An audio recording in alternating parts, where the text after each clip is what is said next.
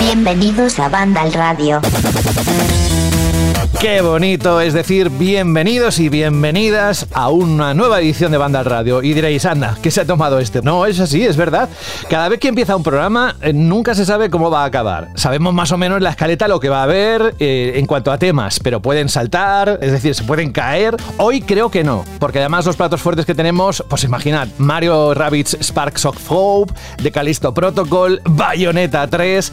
Vamos, creo que eso se va a mantener y no creo que pase nada. Pero bueno, que saludos de José de la Fuente. Nosotros desde aquí queremos mandaros todas las vibraciones positivas que se puedan mandar desde un programa de videojuegos y estamos pendientes de lo que ocurre en la actualidad a través de la página web, como siempre. ¿eh? No es que haya algo, pero si recordáis, la semana pasada acabamos diciendo, oye, que dentro de un ratito, unas horas, va a haber un evento. Bueno, pues lo vamos a repasar luego en el bloque de noticias.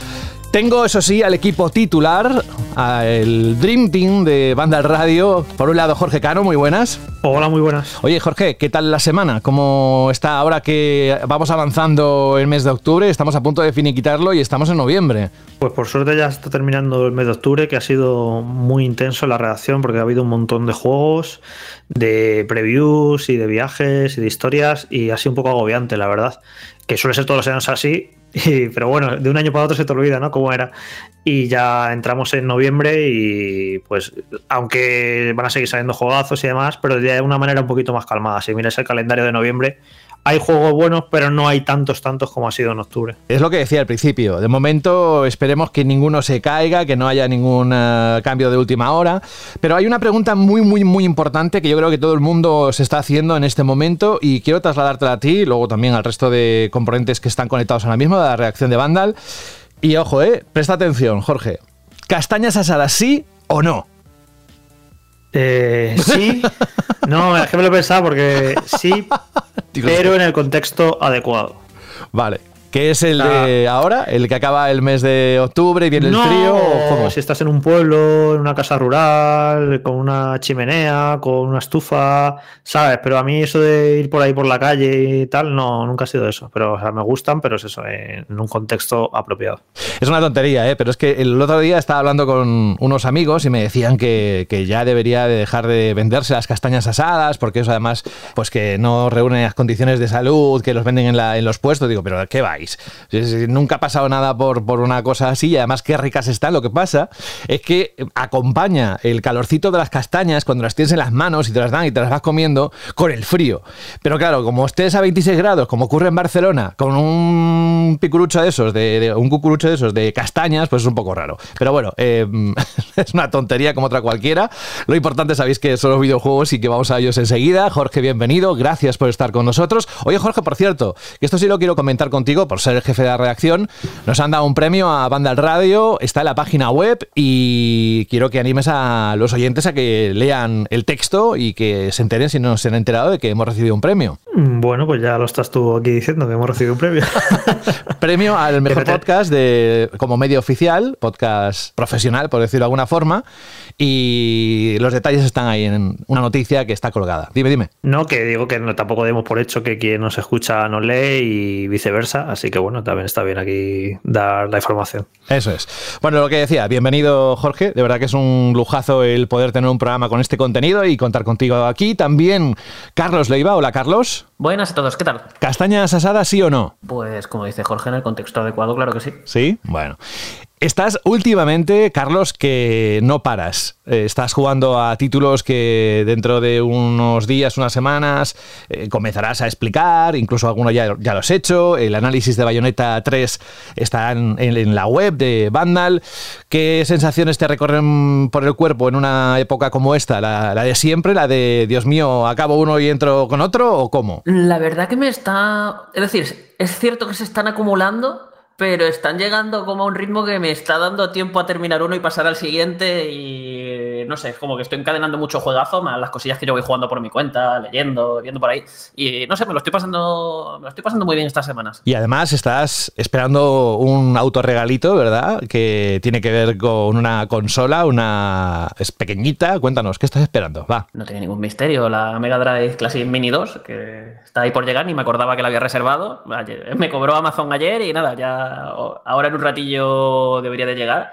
Y, por seguir con Sega también estoy esperando ahí mi Sonic Frontiers, a ver si sale ya. ¿ves? Es que no paramos un juego tras otro, es un juego tras otro. Es, el 8 de noviembre, ¿no? Si no recuerdo mal, ¿cuándo sale eh, la fecha oficial? Eh, sí, creo que sí, que era un día antes del God of War que, que salía. Vale, bueno, eh, que no lo des por hecho porque estábamos comentando lo que estaba esperando eh, de Amazon, como decía él, y aquí tampoco todo el mundo sabía que se había lanzado ya, o sea que por eso lo decía. Pero bueno, oye, que bienvenido, y además tienes que contarnos eh, bastantes cosas relacionadas con el Mario Rabbits y Sparks of Hope y Bayonetta 3, que ya tuvimos en su día, hace unas semanas, hace unos programas, unas impresiones de, de Fran, pero hoy nos contarás el análisis, así que mm, sé más que bienvenido. Y hablando de Speaking of the Devil, como dicen ¿no? los ingleses, hablando de, de, de las cervezas, yo, mi traducción es libre, Fran Gematas, muy buenas. Muy buenas. ¿Cómo estás? Pues muy bien, muy bien. Aquí a hablar de jueguito un rato. ¿Castañas asadas sí o no? Sí, o sea, yo es, llevo muchísimo sin comerla, ¿eh? pero muchísimo te estoy hablando de lo mismo 10 años o más. Pero no sé, algo que asocio mucho como a, a mi infancia, ¿no? De, estar de, hacer castaña en el brasero, con, viendo algo en la tele con, con mis padres pero no sé, eh, llevo mucho, mucho tiempo sin contarlas. Nunca he hecho eso de ir por los puestecicos que hay por Madrid y comprar castañas. Algo que siempre me ha dado curiosidad, pero no sé, o sea, ni me acuerdo cómo sabe una castaña ahora que lo pienso. Ah, pues mira, es una buena manera también de recordarlo. Lo que pasa es que ya digo, es que no acompaña. Yo siempre lo, lo asocio al frío y ahora no estamos precisamente pasando por, por, mucho frío. Pero bueno, oye, Fran, tú con el tema videojuegos vas un poco más tranquilo, pero recordad que queda todavía mucho mes de aquí hasta que acabemos este año, o sea, quedan un par de meses que todavía queda. Sí, sí, sí, hay cositas muy interesantes, tanto de cosas que de las que va a hablar Carlos, que yo le tengo mucha ganita, evidentemente, como el gesto de, de los oyentes. O sea, por ejemplo, mañana mismo estamos grabando jueves, pues espero que llegue el repartidor de la tienda donde he comprado Bayonetta 3 con, con el juego, que tengo una gana de loco. ¿La edición normal o coleccionista? Normal, normal. Yo, mm, cuantas menos cajitas, mejor. No, no hay sitio. Y que vaya, que, que, que no es solo lo que queda de octubre, que después en noviembre, pues por lo menos hay tres, grandes juegos que tener en la lista y fuera de, los de las superproducciones también hay cositas interesantes. Y después otro juego del que os voy a hablar más tarde, pues en diciembre también hay cositas, que es raro, pues no es una fecha muy habitual para sacar una gran superproducción, pero también se vienen cositas en diciembre. Sí, sí, cerraremos el año 2022 al menos bien y, nos han faltado juegos que han pasado el 2023, pero no pasa nada porque con tanta cosa eh, ya, ya las tendremos el próximo año. Bienvenido, Fran, por tanto. Y, y perdona si hablando se me pone voz de Paco en vez de de Fran, que es que estoy con un resfriado y a veces conforme más voy hablando, más se me va poniendo ah, voz pues, de pues no se nota absolutamente nada, ¿eh? ya te lo digo yo ahora. Luego igual, a medida que vayas hablando, igual sí. Pero de momento, o sea, sigues con el catarro de la semana pasada, por lo que veo. Te cuidas poco, Fran, hay que taparse eh, por las noches. Y Rubén Mercado, muy buenas. Muy buenas, ¿qué tal? ¿Cómo estáis? Qué bien. Eh, dije yo que ibas a estar esta semana y mira, eh, has eh, cumplido con tu promesa. Oye, ¿cómo estás? Pues bien, también un poco con el catarro que llevaba la semana pasada, pero pues, no, no, he estado con Fran, ¿eh? no ha sido porque no le hemos pegado entre nosotros, sino yo creo que es algo habitual y en estas épocas es raro coger un resfriado a 29 grados, pero es lo que tiene. Pero bien, bien, un poco de bordado de faena, la verdad, en estas épocas y una campaña extremadamente extraña, con mucho miedo, con muchas prisas, con mucha incertidumbre, con poca información. Es decir, que pinta que va a ser una campaña divertida, entretenida, ya lo está siendo, pero bueno, como te dije, pues iba a intentar estar, a pesar de que habéis puesto todos los impedimentos posibles para que estuviera, pero aunque solo sea por fastidiaros, ¿eh, José, como por ejemplo a ti, pues eh, hemos hecho lo posible para estar todo aquí. lo contrario. No, lo, sí. lo, que no pudiste ir, y eso es verdad, porque lo, habías confirmado que ibas a ir a los premios al Podgaming en el primer congreso de Podgaming en la ciudad de Elche, y, y contaban contigo, pero al final tuviste que mandar un vídeo porque nos dieron un premio, que lo he dicho hace un momento, y ese es por eso, por, por, el catarro gripazo que tenías. Sí, sí, la verdad es que me fastidió bastante, porque sí que estuve, estuve dos días la semana pasada en Madrid con temas de clientes y todo, que ahí, aunque estés con fiebre y hecho polvo, eh, pues tenías que estar y teníamos que estar pero el sábado teníamos que estar en Elche, como bien dice, ya no solo a recoger el premio, que casi nos enteramos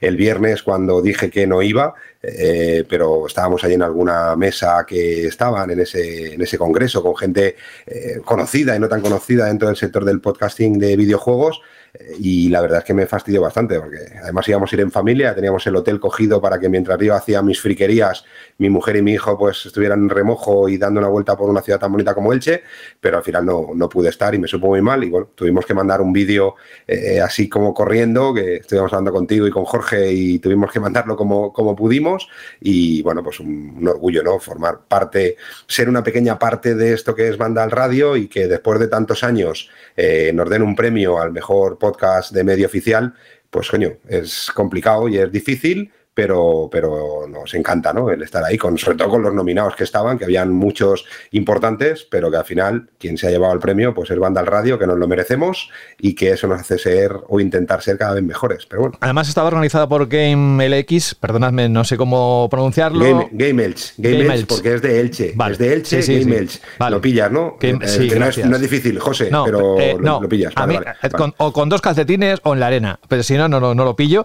Y luego está patrocinado también por Meridian Games. Oye, antes de pasar a las Sí, que, noticias. que- que, por cierto, hay una cosa como muy divertida, que es que el premio al podcast de medio oficial, sin yo saberlo, porque eso lo lleva el departamento de comunicación de mi empresa, lo daba a FRTech. Entonces, hubiera sido extraño el que yo, como responsable o como representante de FRTech, me hubiera entregado el premio a mí si hubiera ido también en nombre de Vandal, con lo que casi que me ahorré pasar por ese momento de meme de Obama, eh, de auto, re- auto darme el premio. Pero bueno, que el premio lo ha ganado Vandal Radio, que por cierto llegará en breve, ya veremos cómo lo repartimos como buenos hermanos.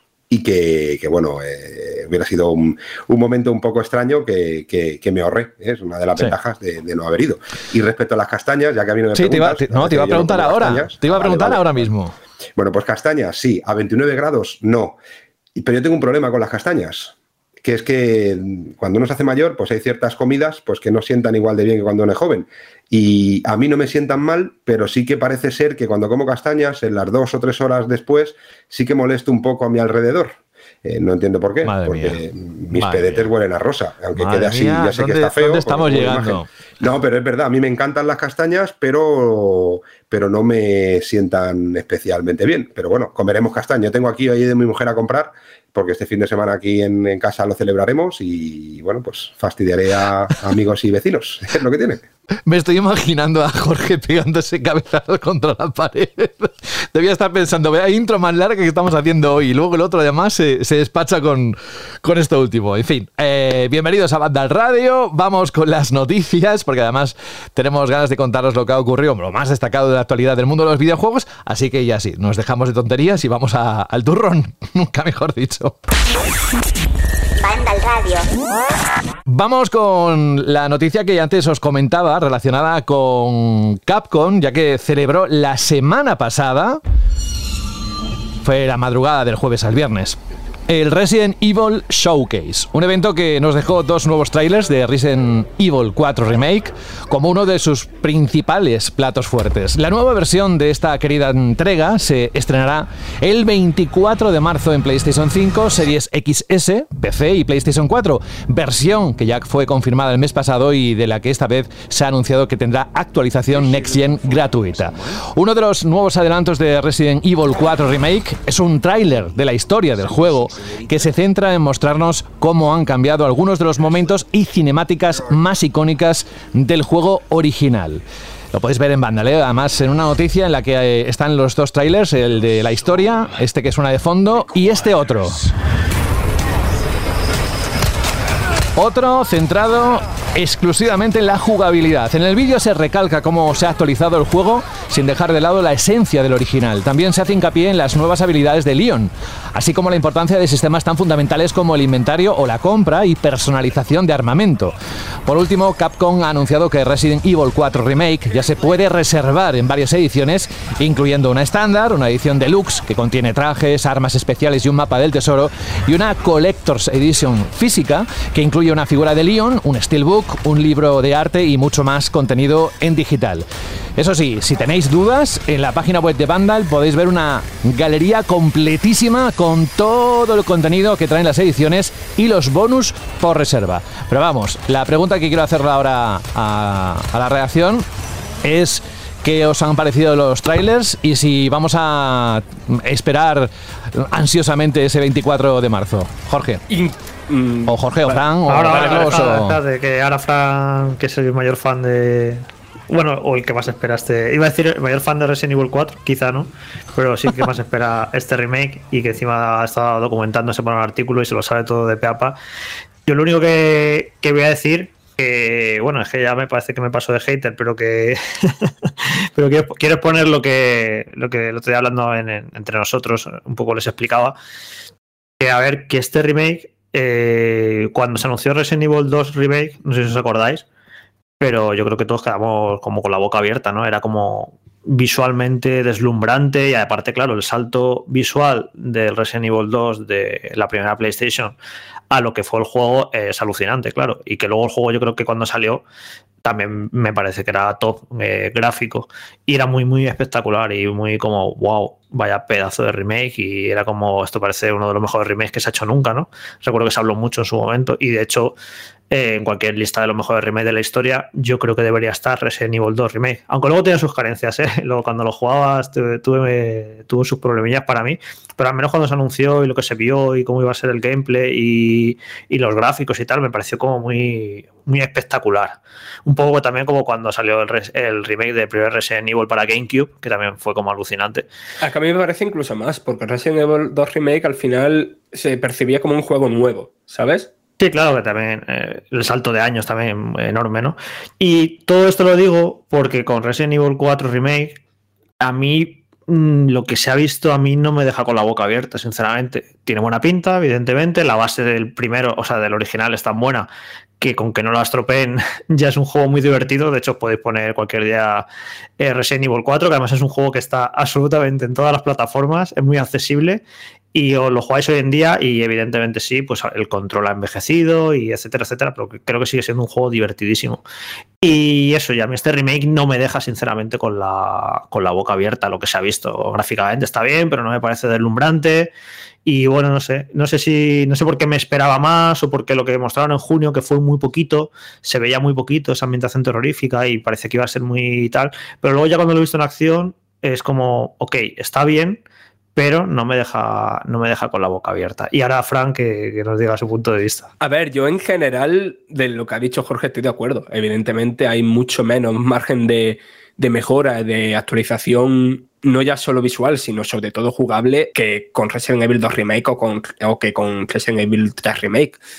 Al final, Resident Evil 4, aunque quien llegue de nuevas hoy día se encontrará cosas toscas, ¿no? Como no poder andar mientras apuntas, no sé, cierto, cierto comportamiento de los enemigos y demás, pero es un juego que hoy día se percibe relativamente actual y que se puede disfrutar perfectamente hoy día. Entonces, tienen menos margen para la sorpresa. Pero dicho eso, para mí es uno de mis juegos favoritos de, de siempre, de toda la vida. Es el culpable de que, aunque no sea un juego especialmente terrorífico, pero es el juego que hizo que me convirtiera en alguien que le gusta mucho el terror en cualquier tipo de medio.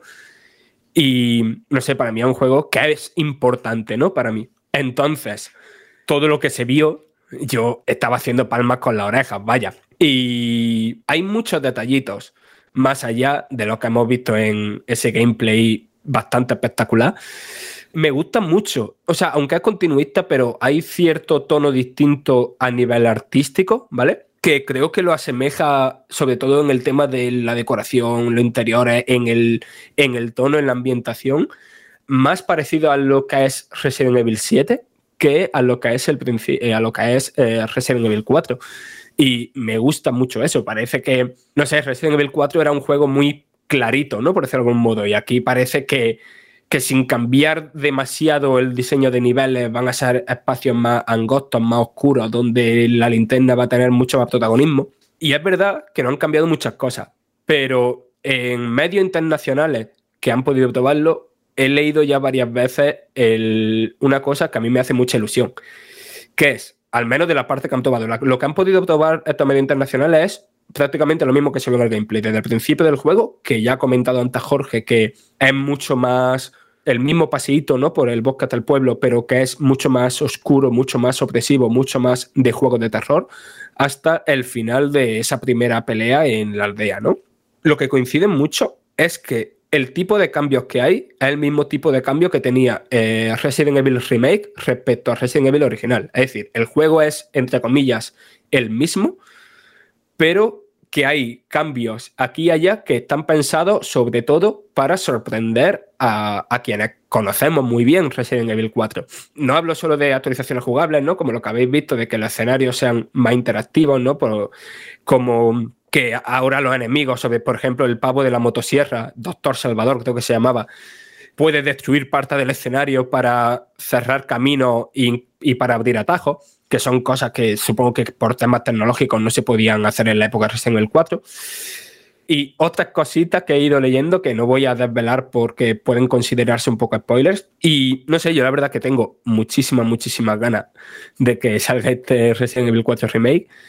Y no sé, que creo que es un muy buen momento, ¿no? Pues probablemente el mejor momento de, la historia de la saga para cualquier fan de Resident Evil. Yo lo que se ha enseñado le tengo unas ganas loquísimas. A ver, es de los juegos que más me han impactado en toda mi vida. O sea, fue una auténtica revolución este juego. No es algo que se esté diciendo así de nuevas, es algo que sabemos todos, cómo cambió el género de la acción en general para siempre. Y es, de hecho, a día de hoy es que seguimos jugando con las muchas de las mecánicas y cosillas que inventó ese juego. Y lo que se ha visto de este remake a mí es que mm, me gusta todo, todo lo que han enseñado, desde ese tono eh, como más oscuro, más terrorífico que le han dado, pero al mismo tiempo yo le tenía mucho miedo a que el Resident Evil 4 original, vale, sí, es un juego de acción que le pone un poquito de ambientación terrorífica, pero era como un terror muy de serie B, Z, que rara vez se tomaba en serio a sí mismo, que tenía como muchas cosas como muy mamarrachas, por decirlo de algún modo.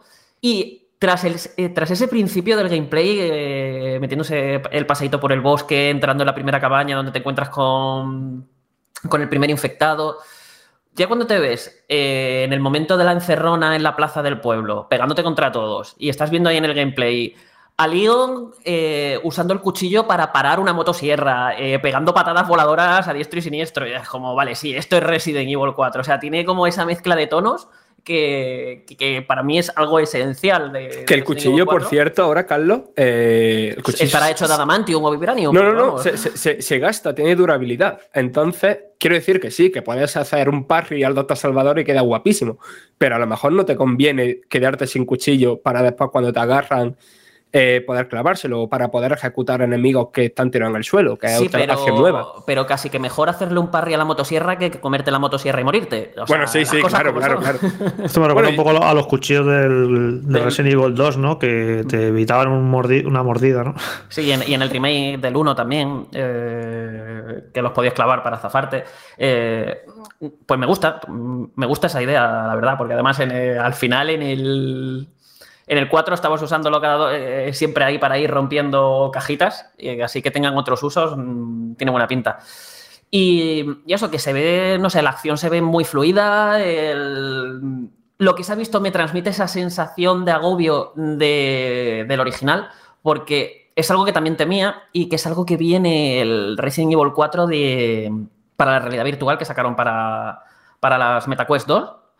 Ese juego tenía la peculiaridad de que podías apuntar y disparar mientras te movías. En el original, no. En el original, cuando te ponías a apuntar y eh, a disparar, no te podías mover del sitio, que era algo como que generaba también una tensión extra, ¿no? Eh, tengo poca movilidad, me están viniendo bichos de, de todas direcciones y tengo que, que, controlar cuándo me paro, cuándo me doy la vuelta, cuándo disparo, cuándo, cuándo huyo.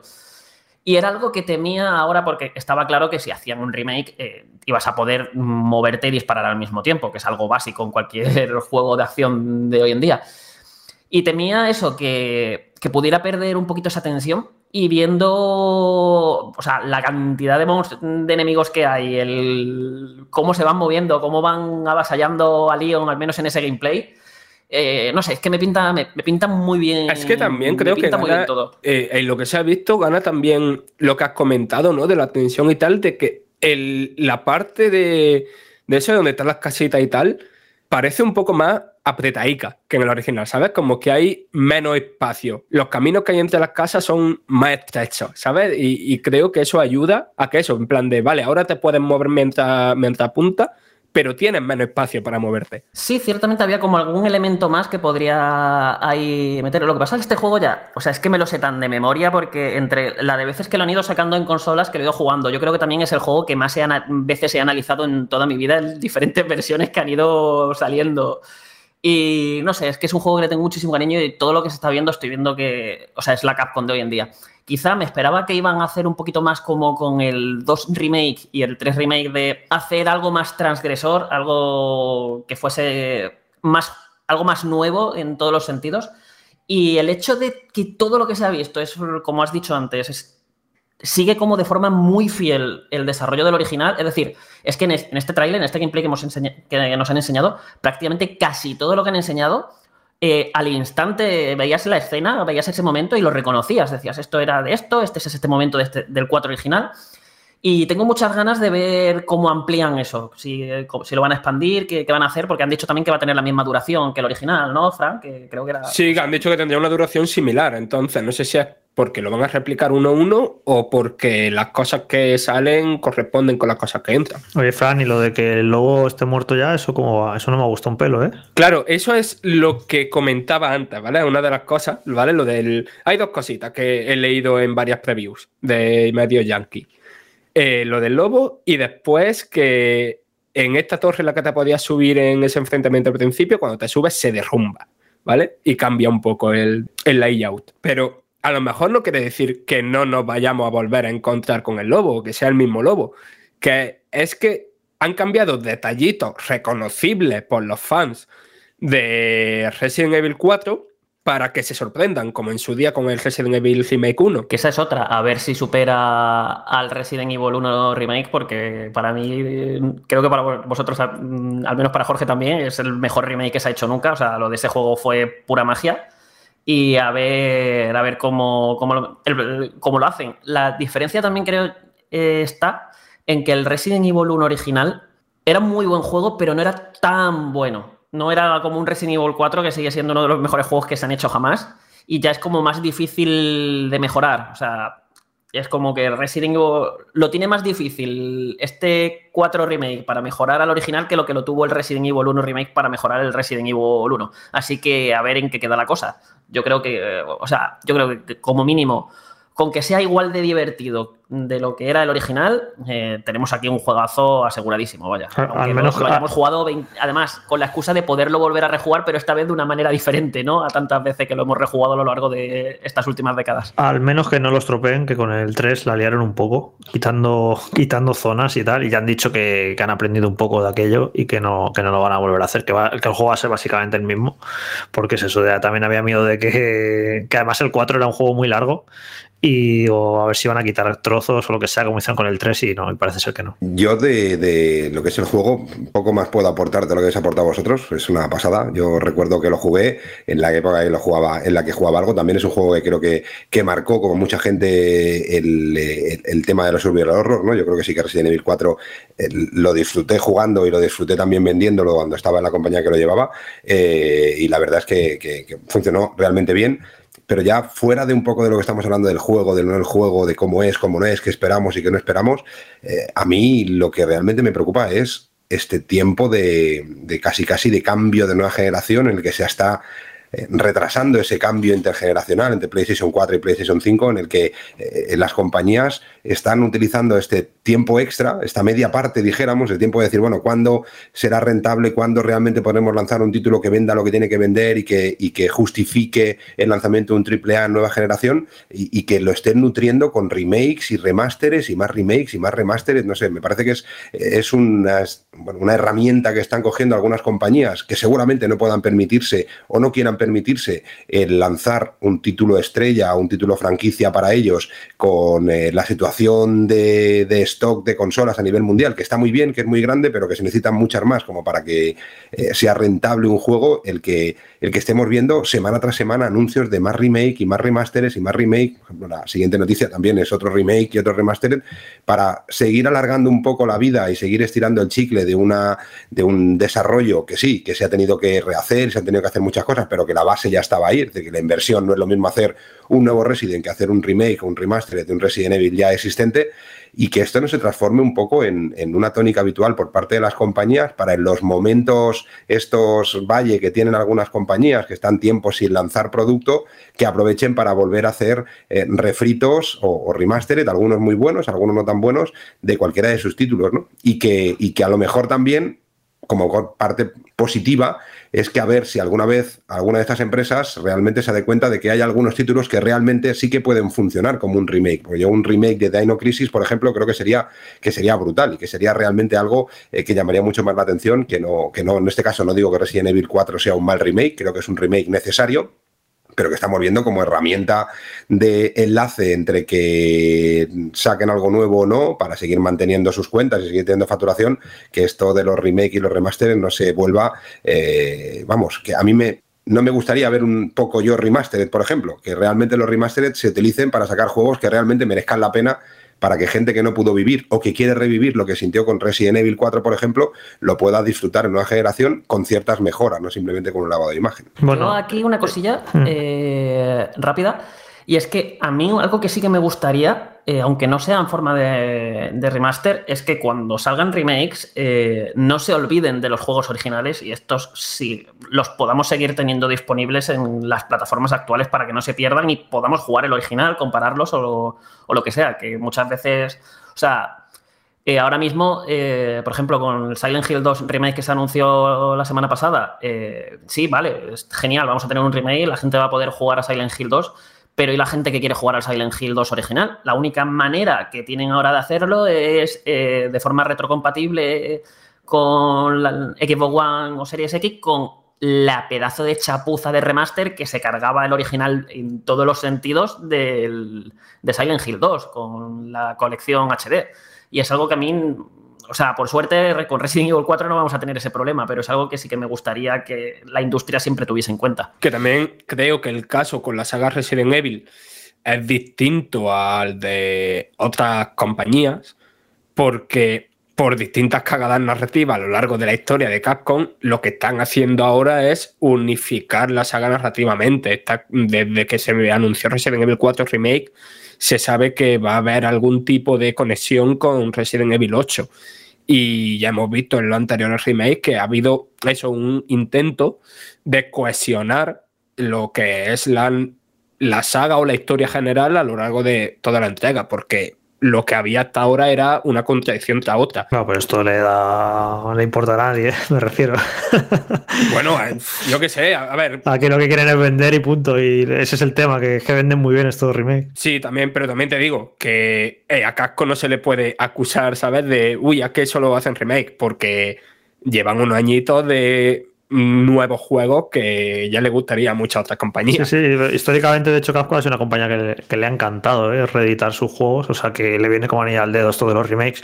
Yo solo lo que decía Rubén, como Rubén lo lleva todo a su terreno de su tema favorito, de que no hay consolas, de que no hay consolas de nueva generación para vender, y lo lleva todo ahí, pero vamos, que están los remakes y que existen los remaster, esto no tiene absolutamente nada que ver con que haya o no haya consola de nueva generación. Simplemente que esto ha llegado, a la industria para quedarse, lo de los remakes. Eh, siempre han existido, es cierto, porque fijaos, estamos hablando de remake de Resident Evil 1 para GameCube, eh, que ya han pasado 20 años, Pero en los últimos años especialmente han salido remakes que han funcionado muy, muy, muy bien y que han sido muy exitosos. Y el ejemplo de Resident Evil 2 eh, es perfecto.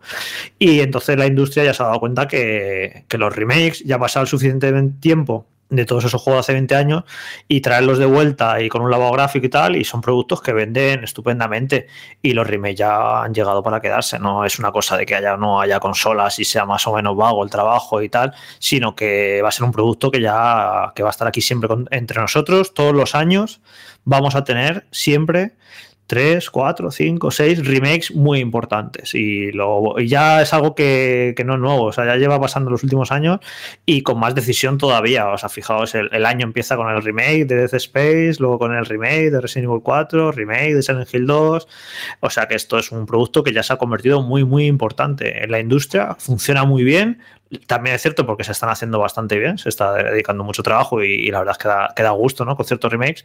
Y nada, y esto todos los años siempre vamos a tener algunos juegos de los más importantes de cada año, van a ser remakes y, y esto no, no es una moda, esto vamos, yo te lo tengo clarísimo que esto ha llegado para quedarse el, tema de los remakes. Pero vamos, que yo no, yo no el tema de los remakes que llevan toda la vida. O sea, es decir, eh, si echáis la vista atrás, ya había remakes en la época de Mega Drive y Super Nintendo de juegos de NES de, de, 8 bits. Es decir, los mismos Dragon Quest eh, tuvieron versiones de 16 bits, lo, los Super Mario de NES tuvieron versiones de remakes de 16 bits, o sea que es algo que se lleva haciendo realmente toda la vida, desde el primer salto generacional que se pegó. que, yo no me refiero, no quiero que, se entienda, que no quiero que se entienda que, yo estoy en contra de los remakes, ¿eh? no quiero que se malentienda. Creo que los remakes es algo, como bien dice Jorge, que han llegado y que han funcionado bien y que no es algo nuevo, sino que viene de atrás pero que lo que no me gustaría es ver que es una herramienta eh, de muchas compañías y la excusa para sacar juegos que seguramente no se merezcan un remake. No todos los juegos creo que se merezcan un remake.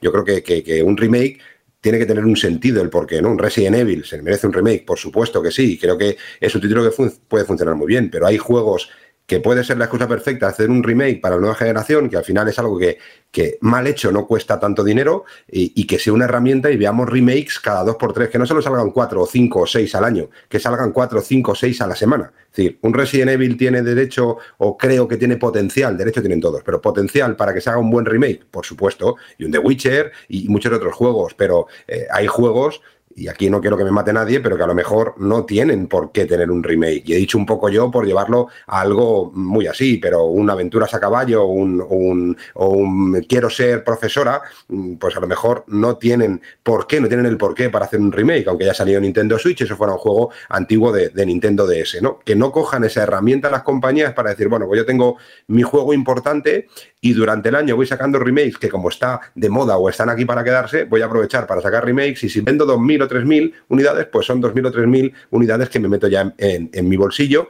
y justifico durante todo el año, que está muy bien, pero que yo creo que, desvirtuará un poco lo que realmente o el uso que realmente tiene. Lo que, lo que pasa que esto conecta, Rubén, con una cosa que te dije otro día en privado, que eh, es un melón muy grande el que voy a abrir y luego podemos dejar para un programa de estos que... Vigila lo que dices, ¿eh? Que sí, sí, sí. En, las próximas ¿eh? semanas un programa de estos que no haya muchos juegos y muchas noticias. Si queréis ponemos este tema de debate que es que yo creo que creativamente la industria del videojuego se encuentra en un momento muy pobre y muy en horas bajas.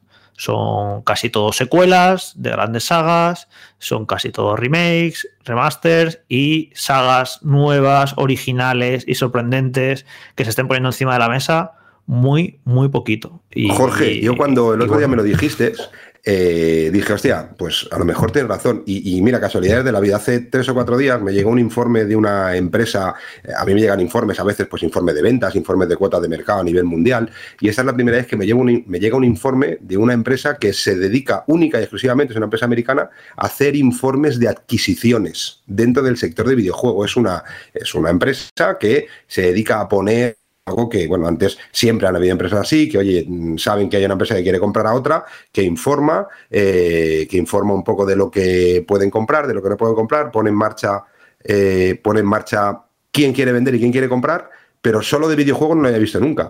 Y 2022 ha sido una verdadera barbaridad. Y eso puede ser una de las razones, que hay muchas empresas que están más preocupadas en maquillarse y ponerse guapas para que alguien quiera comprarlos, que realmente centrar sus esfuerzos en intentar hacer algo diferente para poder mm, seguir funcionando en el, en el, sistema tradicional que tiene el videojuego. Yo creo que entre la situación que hay, eh, los costes cada vez son más altos, los equipos de desarrollo que cada vez son más exigentes, necesitan más inversión y que ahora mismo parece que todo el mundo intenta comprarse o venderse entre ellos, a lo mejor pierden el foco un poco en la estrategia de futuro para ver qué quieren ser. ¿Qué queremos hacer? ¿Una nueva IP y vamos a invertir y vamos a arriesgar en crear algo nuevo? ¿O vamos a intentar poner bonito lo que tenemos para que venga alguien, un Embracer Group o, algún, o un Tencent o lo que sea y nos compre? Yo creo que eso también hace perder el foco de lo que quieren hacer en el futuro. Y eso, cuando vi el informe este, me acordé de ti y dije, ostras, pues, pues a lo mejor sí que tiene parte de, de razón, Jorge, de que se está perdiendo esa fuerza de creatividad y la creatividad por parte de muchas eh, desarrolladoras es una creatividad más de posicionarse para que me compren que no intentar hacer las cosas mejor para ver si me pueden comprar más adelante. No puede ser una razón, ¿eh? no lo sé. Aparte de que nos hemos desviado como muchísimo de donde habíamos empezado con Resident Evil 4, eh, antes de terminar con esto, quiero volver a Resident Evil 4 para... Frank, ¿sabemos algo de sobre los Quick Time Events, si ah, van a desaparecer en este remake, que me parece como la mecánica, mm, una de las peores mecánicas que se han hecho nunca para videojuegos. O sea, no lo digo por Resident Evil en concreto, sino en general. Es que no, los Quick Time Events es que me sacan muchísimo de, los juegos y creo ya que deberían de estar superadísimos porque es una mecánica que se ha quedado. O sea, eso sí que como mecánica sí que se ha quedado como algo, una reliquia del pasado y debería quedarse ahí. Y por último, una preguntilla para todos vosotros, ya que lo hemos jugado todos. Ahora que este remake va a tener voces en español de España, ¿creéis que va, a perder la esa esencia que siempre ha tenido el juego? Sigue siendo. Yo quiero, yo quiero un selector. Quiero un selector.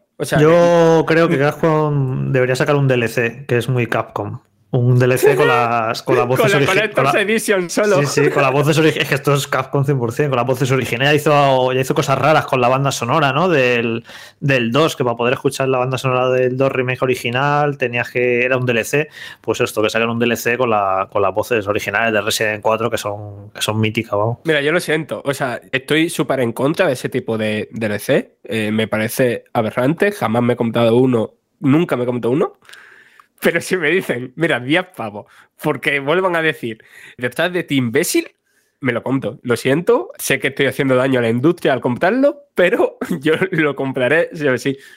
Y el tema de los QTE, me suena haber leído declaraciones de algunos de los productores diciendo que no.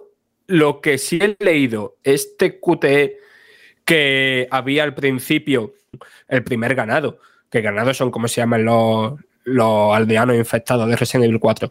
Creo que había un QTE, si no recuerdo mal, y, nadie lo menciona el QTE. O sea, como que ese QTE ha desaparecido, entonces habrá que ver si, desaparecerán también otros, como cuando te persigue el pedrolo y tal. Pues la noticia ha dado de sí bastante, vamos, que fue la semana pasada, pero que ha abierto este Vandal Radio, la edición 10 del 10, por todo lo alto. O sea que, y además con un debate paralelo, o que, como bien dice Jorge, Rubén siempre lo lleva a su terreno, y en una semana además, en la que recordemos que Resident Evil también tendrá, o tiene un especial protagonismo, porque sale Village, la edición Gold o Gold Edition, que, y además la, expansión de los Winters, con lo cual, para aquellos que han disfrutado de la 8 y quieren volver a, disfrutarla, más contenido adicional, pues es una semana importante.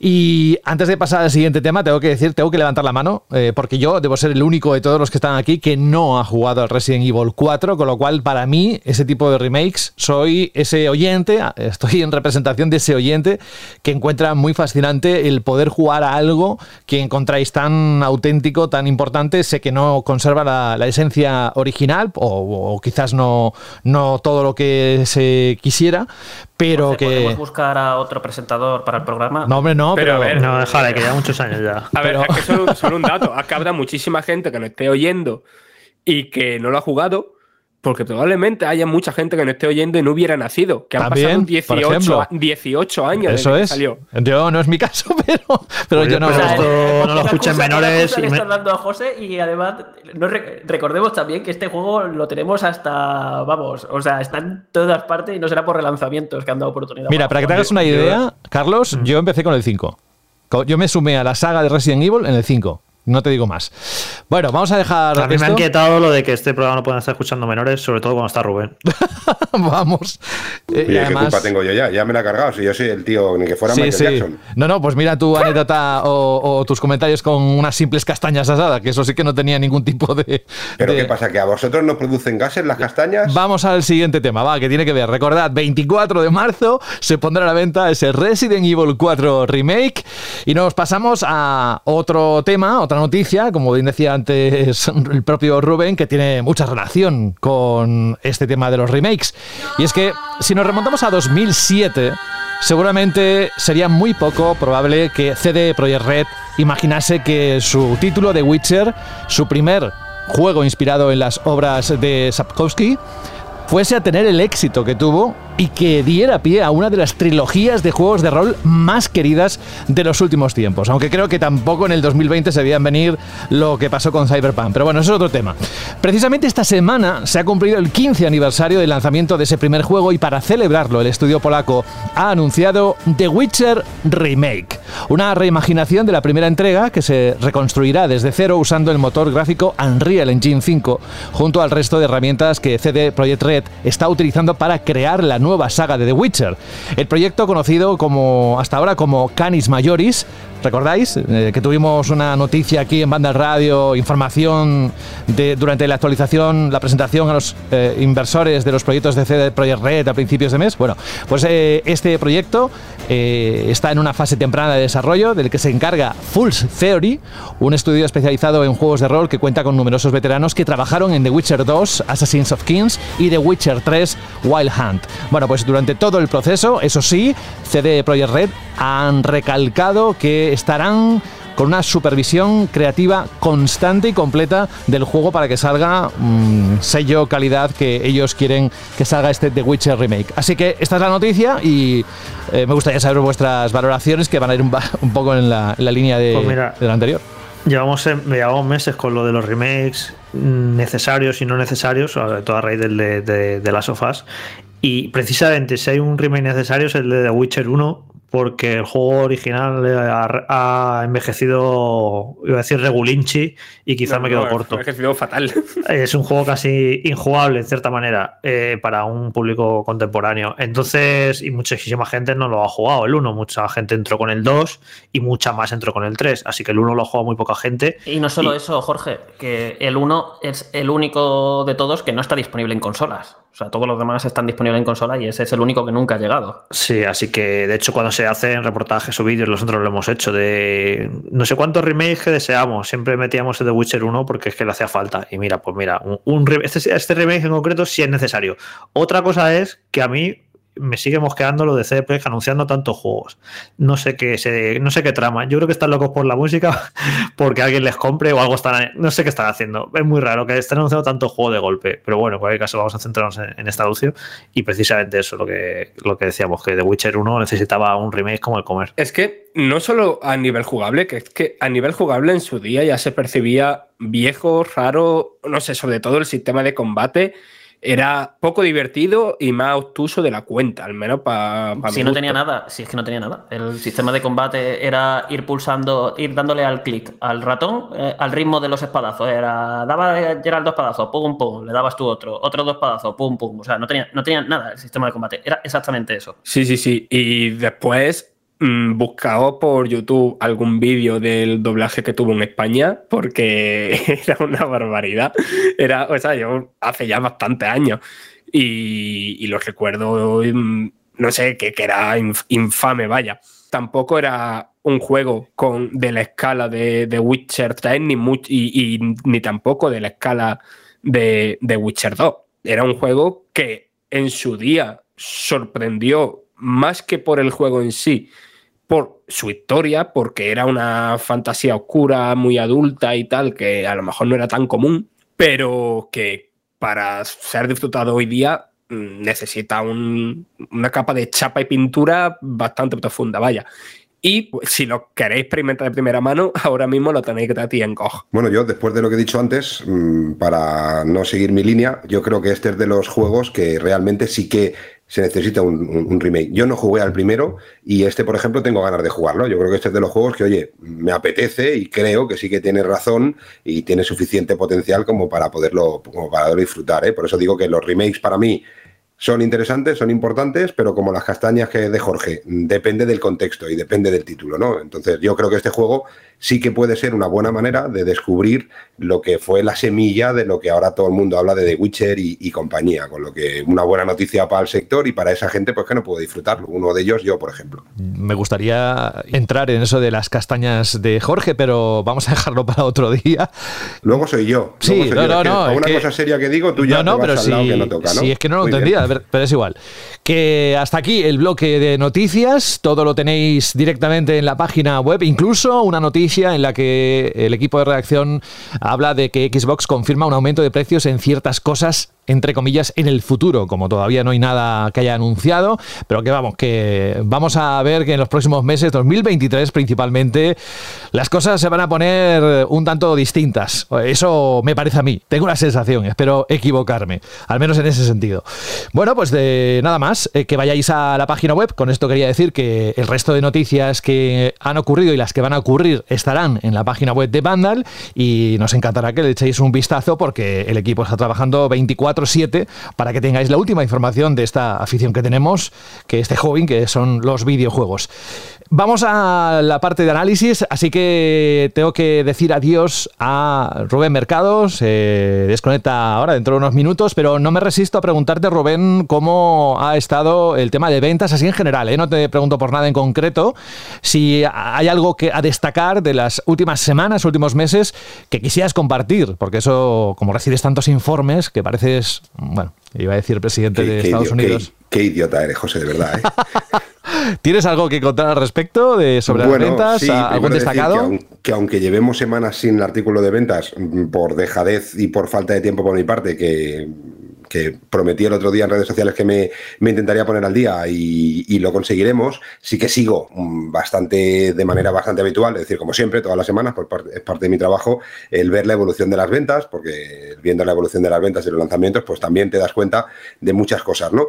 Eh, eh, no voy a ponerme aquí a soltar todos los lanzamientos que llevamos desde agosto, que creo que fue el último artículo de ventas que tuvimos, sí, sí, agosto, hace tiempo, pero, pero sí que mm, para el programa de hoy, eh, sí que he mirado un poco eh, dijéramos, el, juego que, inicia en cuanto a ventas, ¿eh? en cuanto a ventas, lo que sería realmente o, lo que empieza a dejar ver cómo va a ser esta campaña de Navidad. Y, uno de los referentes hace unos años era Call of Duty, ahora ya no lo es, y sigue siendo FIFA. El, ver, eh, el, comparar FIFA del año pasado con el FIFA de este año, te deja ver un poco hacia dónde van las cosas. ¿no? Y la verdad es que mientras lo preparaba, he visto cosas súper, súper interesantes, raras y que no me imaginaba pero que, bueno, que demuestran o que empiezan a enseñar un poco cómo va a ser y qué potencial tiene de, crecimiento y de decrecimiento cada una de las plataformas. Por ejemplo, por ejemplo, FIFA 23. Hay que decir que ha tenido crecimiento en todas las plataformas respecto a FIFA 22 en formato físico. Un dato interesante. Eh, como dato así, más así, pues por ejemplo, FIFA 22 de PlayStation 4 en su primera semana vendió 86.400 unidades y FIFA 23 para PlayStation 4 en su primera semana vendió 91.150. Es decir, que incluso en PlayStation 4 ha crecido. En la única plataforma que ha decrecido, pero casi casi es muy muy poquito, es para Nintendo Switch, que FIFA 22 vendió en su primera semana 11.350, en cambio FIFA 23 ha vendido 11.990. Eh, bueno, ha crecido también, pero muy muy poquito. Es la única plataforma que se queda ahí. Pero vemos que, por ejemplo, Xbox One, FIFA 23 ha vendido más que FIFA 22 para ser una consola pues que cada vez cuesta más, ¿no? Eh, lo normal es que PlayStation 4 y Xbox One eh, fueran bajando en cuanto a ventas, pero como ha sido una consola que todavía no se ha acelerado ese cambio generacional por, por, por, lo difícil que sigue siendo y que va a ser esta campaña todavía, encontrar una consola y olvidaros de consolas sueltas, eh, como mínimo hasta febrero, y antes decíamos marzo, pero es posible que hasta febrero, que hayan consolas sueltas, es decir, que hayan consolas que no sean por reserva, pero consolas sin pack y eso pinta que tardará bastante más. Eh, pero incluso con PlayStation 4 y Xbox creemos que esto indica que, bueno, pues que ese cambio generacional de la gente que tiene una Play 4 pasarse a una Play 5 o el que tenía una Xbox One a una Xbox Series, eh, pues está tardando más. Pero lo que es sorprendente es la nueva generación.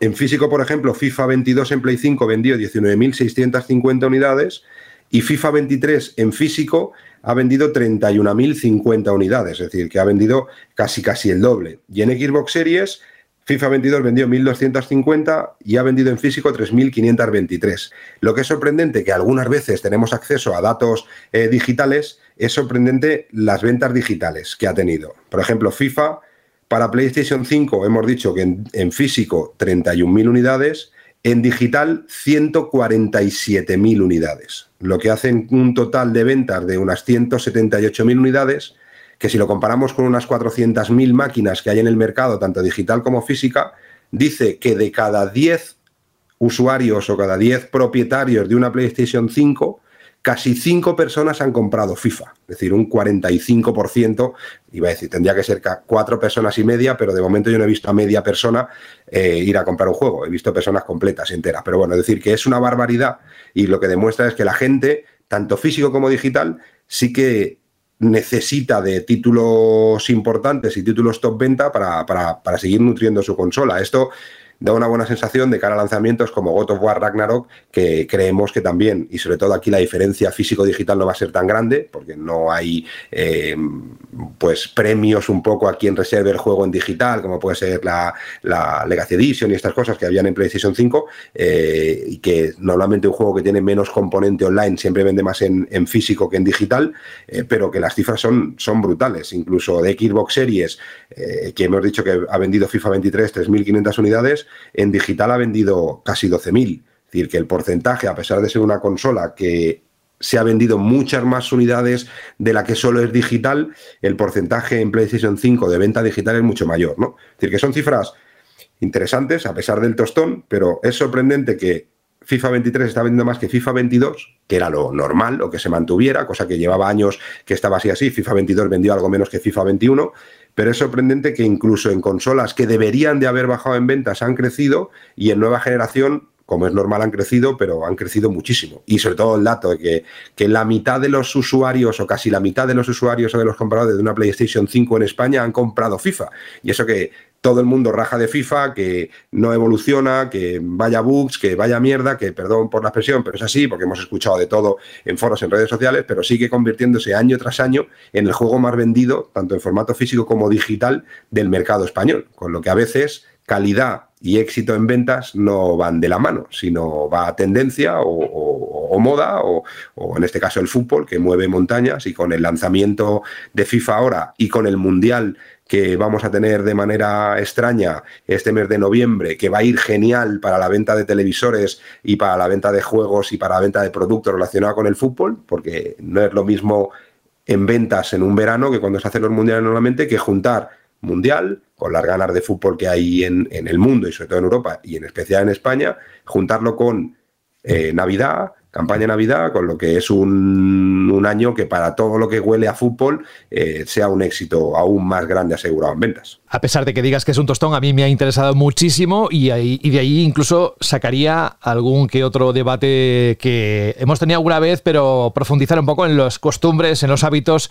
que tienen los usuarios, ¿no? Que parece que poco a poco van dirigiéndose hacia lo digital, a pesar de que hay un gran remanente de personas que, de usuarios que no quieren mmm, saber nada de lo digital. Pero bueno, eso es otro tema. Según qué títulos, ¿eh, José? Ya lo hemos dicho siempre aquí, que sí. hay títulos que tienen un porcentaje de venta digital mucho más alto, sobre todo esos juegos que tienen un componente online mucho más alto, y en este caso FIFA por su modo multijugador y sobre todo por su modo foot, eh, la gente está como más acostumbrada a jugarlo online. Entonces, la tendencia de que juegos que sean online se venden más online eh, se ve y se verá, ¿no? Porque God of War Ragnarok supongo que crecerá la venta de, de, de, del porcentaje en online respecto a otros God of War anteriores, sobre todo porque hay consolas que son solo digitales, aunque en PlayStation 5 hay menos, muchas menos, pero esa gente sí o sí se lo, se lo va a tener que comprar. Y también hay algo que están yo creo que de manera indirecta y un poco, y un poco a escondidas, sin ser a escondidas, están eh, potenciando. Es decir, esta campaña de Navidad va a haber consola PlayStation 5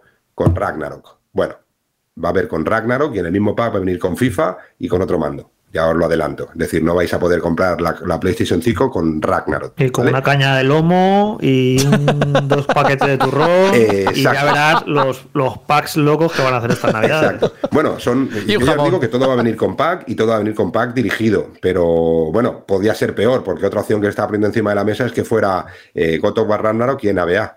Entonces, al menos aquí vendrá con FIFA 23 y otro mando. Porque si te ponen el Ragnarok y otro mando, pues es un poco de ser un cabrón. Porque, claro, un juego de un jugador y que dicen que es solo un jugador que te pongan dos mandos, tampoco tiene sentido. Pero bueno, lo, lo mejor no es esto. Es que el juego, tú te irás a comprar tu PlayStation 5 con tu God of War Ragnarok, tendrás que comprarte un mando y, un, y otro juego, que va a ser FIFA 23, pero lo más divertido de todo es que es el God of War Ragnarok es un código descargable y el FIFA 23 es un código descargable que viene con el mando, porque este año van a haber packs en Navidad de mando con juego. Como también hay falta de mandos, pues seguramente quien quiera comprarse un mando para su PlayStation 5 Da la casualidad de que posiblemente gran parte de los que se encuentren sea un mando con un cartoncito dentro, con un código eh, que tendrás que pagar a precio completo, mando y juego, porque si no, no podrás encontrar mandos. Es decir, que las mismas compañías están obligándonos a, a- bueno, a los que queremos formato físico a que tengamos que pasar por el formato digital. Y al final, pues dices, oye, si lo que me quiero comprar en físico no me lo puedo comprar en físico porque por sí o sí, a la fuerza, me lo venden en digital, pues el siguiente ya me lo compraré en digital. ¿Qué pasa? Que es algo que también está pasando ahora. Tú te vas a comprar tu PlayStation 5 con tu juego, el que sea, Gran Turismo, Ratchet, lo que venga, más el mando, más los auriculares, pero hasta ahora todo el mundo pensaba que los packs es, oye, me compro un pack porque me sale más barato que comprármelo de manera independiente. Ahora ya no.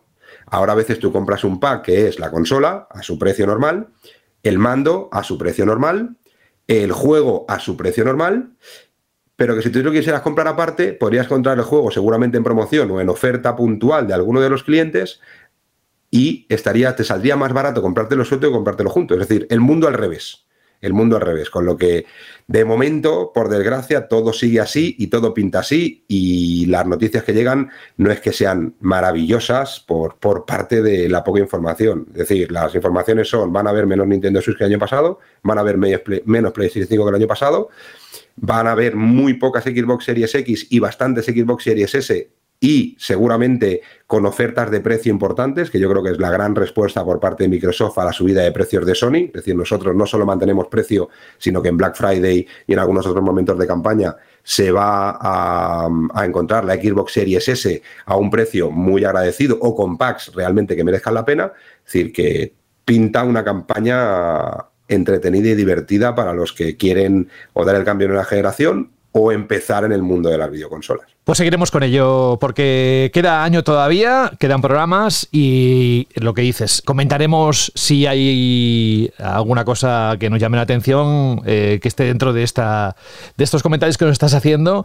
La verdad es que antes decíamos, leíamos en la noticia, si a CD Red Project eh, le hubiesen dicho en 2007 lo de The Witcher, el éxito y tal, no, si nos hubiesen dicho a nosotros que dentro de unos días, eh, escasas dos semanas, que van a cumplir dos años la nueva generación de consolas, estuviéramos en este punto con estas ataduras que están encontrando los que quieren ser nuevos usuarios de esas consolas, sobre todo de la parte de PlayStation, que va con complementos adicionales que uno no tiene por qué querer, vamos, que no nos lo hubiésemos creído. Por tu parte, pues nada, muchísimas gracias como siempre, la información que nos das nos encanta, ya lo sabes, y tu presencia también, a pesar de lo que vayas contando, y las castañas y eso, eh, un fuerte abrazo, Rubén Mercado, te esperamos la próxima semana y cuídate mucho. Igualmente, muchísimas gracias y la semana que viene por aquí, si las castañas y el tiempo y los resfriados nos lo permiten.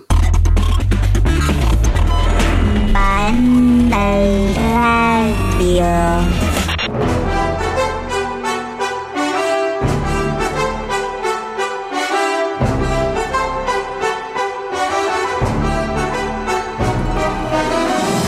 Hace unos años el crossover entre el mundo universo de Nintendo con Mario en el centro y el crossover con Ubisoft y sus conejos más locos, los Rabbits, parecía que la idea iba, iba a sentar bien.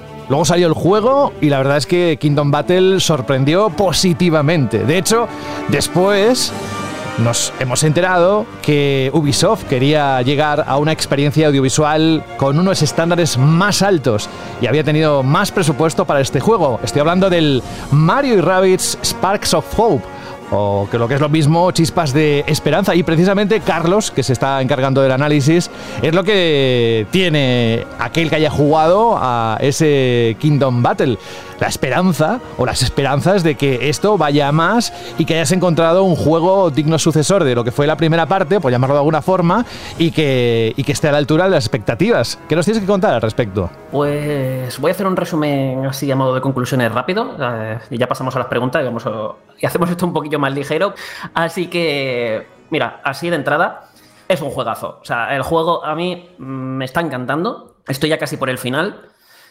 Y de verdad, o sea, como juego de estrategia eh, es una auténtica maravilla. Retoma esa idea de hacer un, juego de estrategia por turnos, eh, un poquito al estilo XCOM, por decirlo de, de algún modo, en el que tienes que, que controlar a, a un escuadrón de tres personajes, que en este caso provenientes del universo de Mario y de los Rabbits, pero los Rabbits disfrazados de personajes de, Mario, todos eh, son personajes con habilidades muy diferentes, con propiedades eh, y técnicas propias, a los que les tienes que sacar provecho en combate.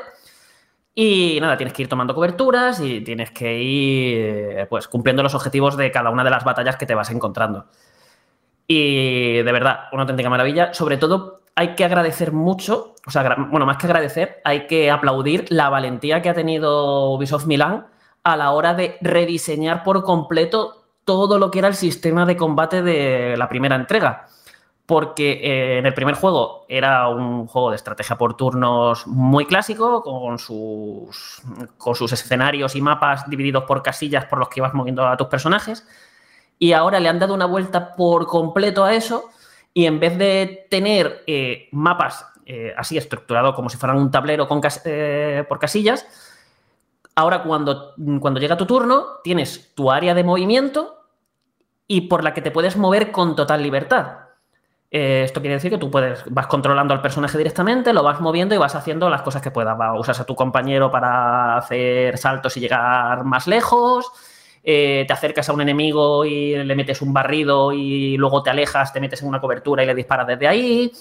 Eh, puedes hacer muchísimas cosas y además teniendo en cuenta que como todas esas acciones, aunque sea en tu turno, las estás haciendo en tiempo real, también tienes que tener en cuenta cositas que van pasando por el escenario. Por ejemplo, eh, le pegas un barrido a una bomba y bueno, a una bomba, a un bomb, y en ese momento eh, tienes un tiempo antes de que, esa, eh, de que ese bomb explote. Y en ese tiempo, si eres rápido, puedes coger el bomb eh, y lanzárselo a un enemigo, que esté lejos o cargarte lo que sea, o que haya un escenario en el que va soplando viento y cuando quieres hacer tu turno tienes que, tienes que tener, estar pendiente de cuándo sopla el viento para no meterte, digamos, en su trayectoria y que te arrastre. Es muy original, está súper bien diseñado y de verdad, el juego en general es que es precioso, una jugabilidad de 10, un diseño de niveles fantástico. Sobre todo es eso, es que está muy bien diseñado en todos los sentidos. A nivel jugable es que es un juego muy bien diseñado y sobre todo es de esos juegos que estás jugando y se nota que hay un amor y un cariño, un esmero que se ha puesto en, que esto salga bien y en que esto es, un proyecto que de verdad se nota que David Soliani, que es el, creador, digamos, de esta saga, de este crossover de Mario eh, más que es un hiper fan de Miyamoto y de Mario y, es algo que se, nota, o sea, que se nota en cada píxel del juego. Y Carlos, en cuanto a la utilización del universo Super Mario y sus personajes y los escenarios que visitamos y las situaciones y los enemigos e incluso no sé hasta qué punto está desarrollada la historia. Recordando el primero ahora, eh, yo me recuerdo el primero que me gustó muchísimo, pero me gustó mucho por, por básicamente la jugabilidad, ¿no? Eh, lo que proponía jugablemente, que creo que era súper entretenido, estaba muy bien hecho. Y, eso, yo recuerdo un combate tras otro y pasármelo pipa. Pero no recuerdo, no me ha quedado un gran recuerdo de que los escenarios estuvieran bien o de que se usara de manera mm, interesante o ingeniosa todo el universo Super Mario que es ahí donde creo que sí que se podía explotar mejor en la secuela, ¿no? ¿Cómo ha visto esta parte del juego? Pues sigue siendo como un crossover entre, digamos, entre esos universos, pero tiene muchísimos guiños, desde enemigos clásicos de Mario que te pueden venir como los Goombas, a los que tienes que. a los que les puedes dar la vuelta, cogerlos y lanzarlos, o aplastarlos con un salto. Incluso hay una, uno de los mundos, porque aquí hay que tener en cuenta que esto no es todo combate, este Mario Rabbids. En este Mario Rabbids eh, tienes eh, varios mundos que tú puedes explorar libremente. Son mapas por los que te puedes mover y esos mapas encuentras... Eh, es algo mucho más elaborado que en el primer juego. Eh, son mapas mucho más verticales, con más cositas para hacer y te encuentras un montón de puzzles, de puzzles para hacer en ellos, para resolver, secretitos, montones de misiones secundarias, incluso combates opcionales.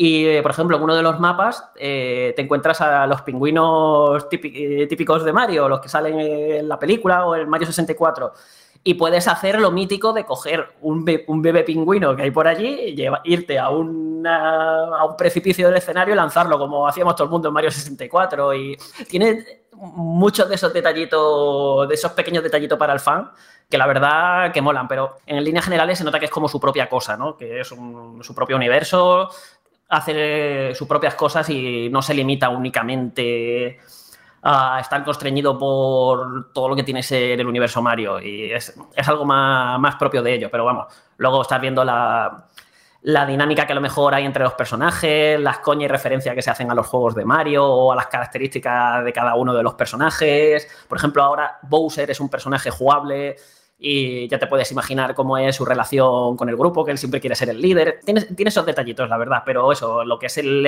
escenario, los universos y tal, es como han creado sus propios mundos. Un poquito, de hecho, la historia es un poquito rollo Mario Galaxy, en el que hay que ir viajando por diferentes planetas y claro, cada planeta es una ambientación diferente que suele estar inspiradas en, las, estaciones, en las, en las estaciones del año. Está como el mundo del invierno, el mundo del verano, etcétera.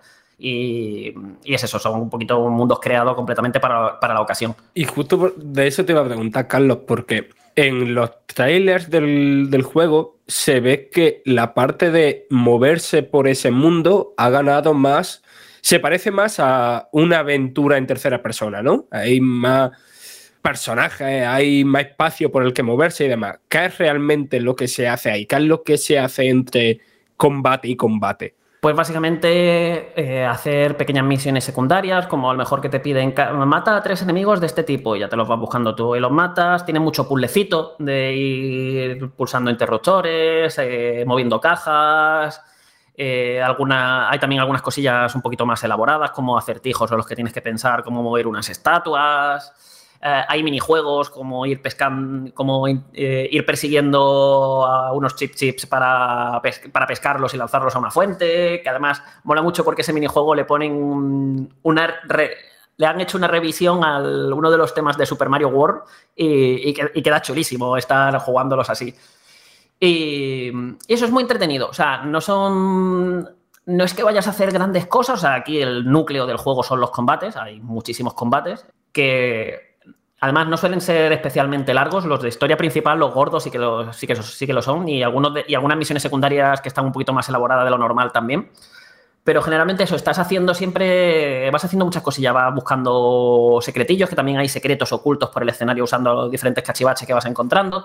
Es como muy sencillito, pero te, da como un respiro, ¿no? Entre combate y combate, que, que viene muy bien y es muy ameno. Y además, que esto es importante, suelen dar recompensas que realmente merecen la pena. O sea, merece la pena pararte a hacer estas cositas porque incluso las misiones o las cosas que vas encontrando a lo mejor puede ser solo un puzzle sin ningún tipo de combate o, meterte en una torre y toda esa torre es un puzzle en el que hay tantos enemigos que lo suyo es que los vayas esquivando un poquito como si estuvieras haciendo sigilo para eh, evitar los combates.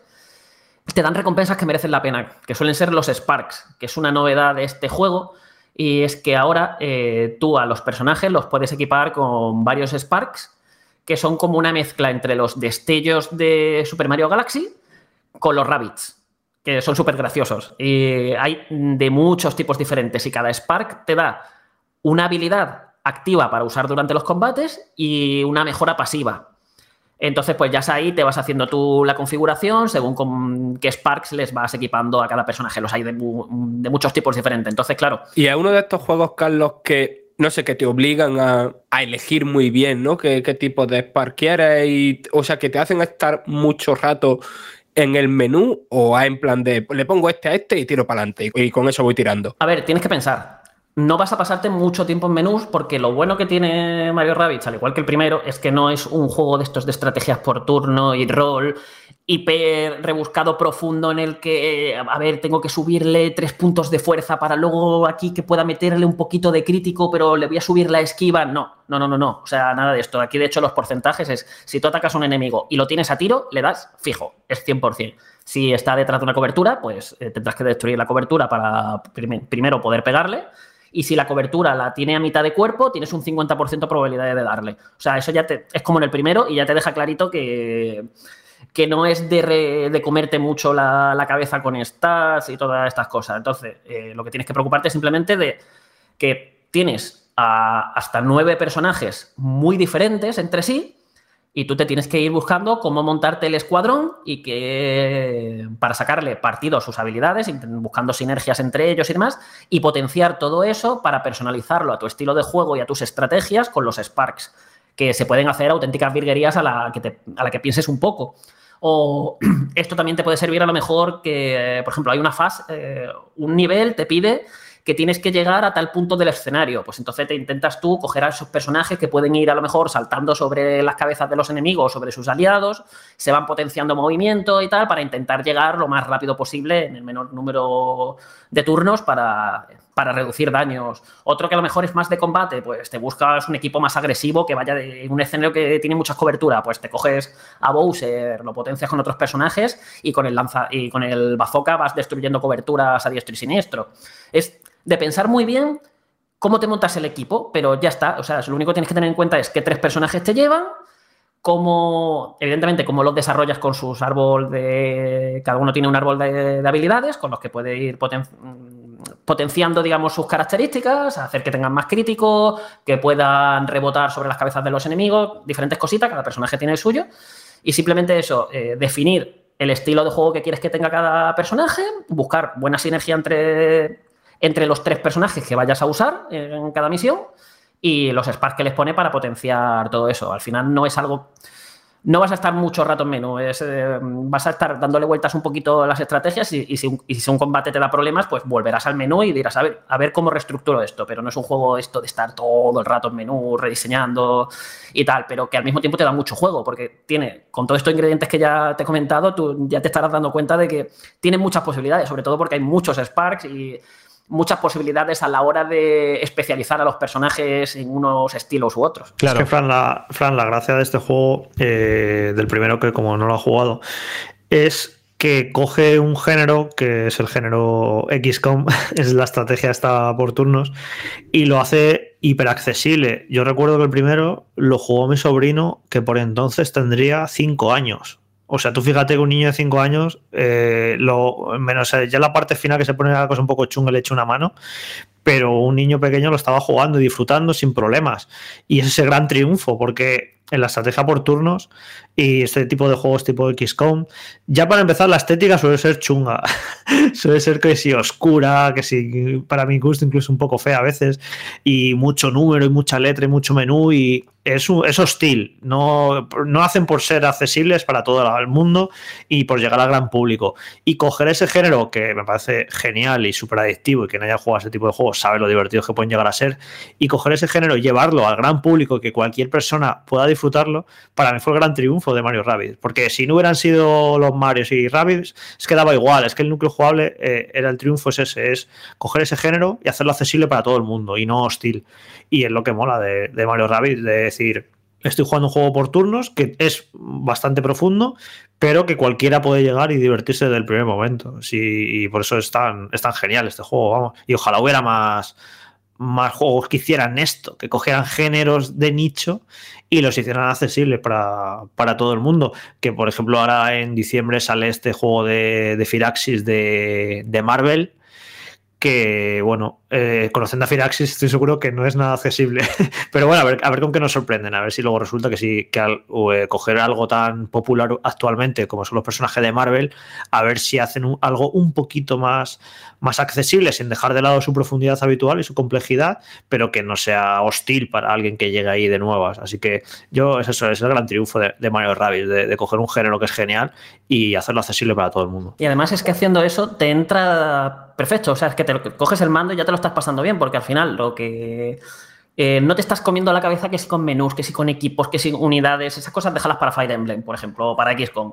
Entonces, es, me apetece simplemente eh, entrar en una batalla y ponerme a mover a mis unidades y, a- y que vayan haciendo cosas, como si fuera un juego de tablero. Y yo voy moviendo y voy haciendo, eh, como si fuera una partida de ajedrez, y eh, intentando, intentando superar los retos que te va planteando cada misión, que ya digo que en esta ocasión son muy variados, hay de todo. Aquí esto de tan habitual del género de te pongo en un mapa, mátalos a todos para ganar. No, aquí hay mil cosas, es desde elimina a estas tres unidades concretas hasta llega a tal punto el escenario o tienes que ir llevando un bomb hasta tal sitio usando unos mecanismos del escenario como si fuese un puzzle gigante.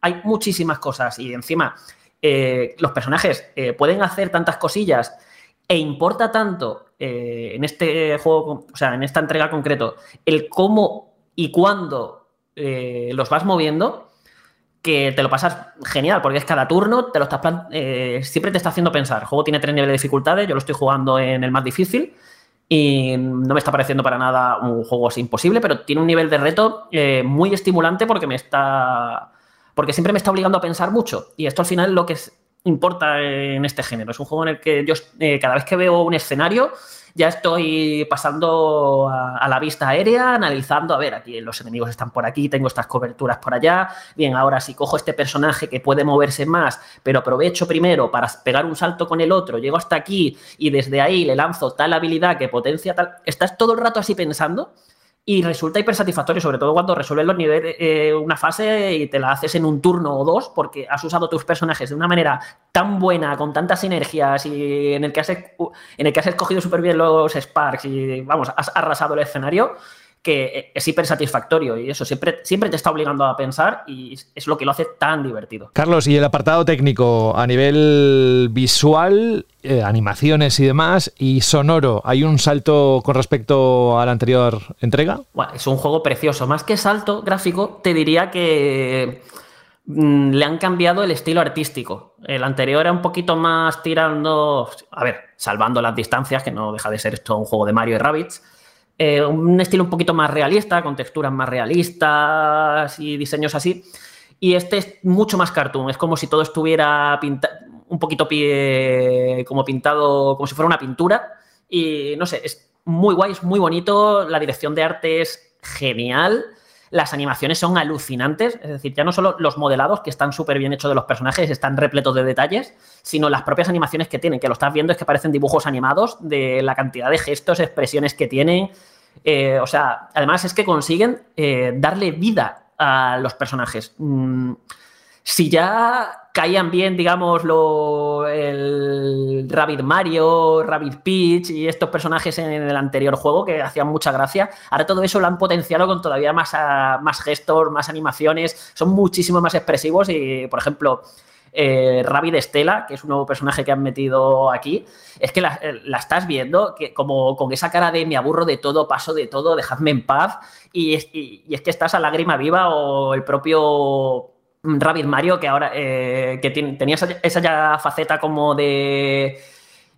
como muy de cliché italiano. Y aquí la han llevado todavía más allá. A lo mejor te quedas quieto y saca una bandurria y se pone ahí a tocarte alguna canción, ya sea de los Mario, de los Rabbids o de lo que sea. No sé, eh, es fantástico a nivel visual. El único pero que le pongo es que los mapas de exploración mmm, pega tirones, o sea, va, muy tironado. Pero bueno, el juego se ve muy bien tanto en portátil como en sobremesa y ya os digo, es precioso. Simplemente eso, que algunos escenarios de los que te mueve a la hora de explorar, en combate nunca, en combate siempre va perfecto.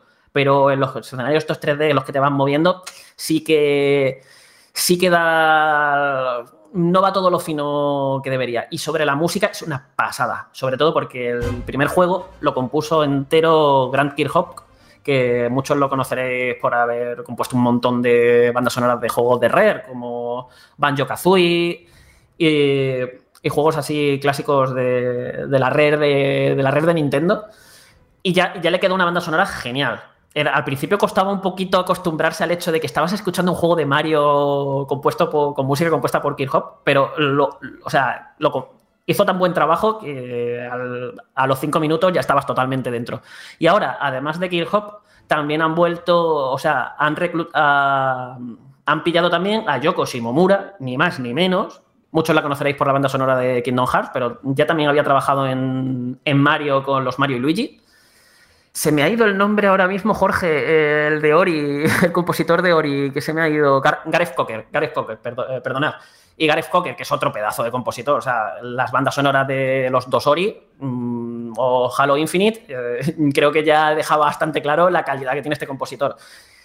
Y mola mucho porque estás escuchando la banda sonora y sabes perfectamente en todo momento quién ha compuesto cada una de las canciones, canciones porque como tienen estilos tan reconocibles y, tan, y con tantísima personalidad, sabes, sabes identificar perfectamente cada, cada canción qué acto, o sea, qué, compositor lo ha hecho.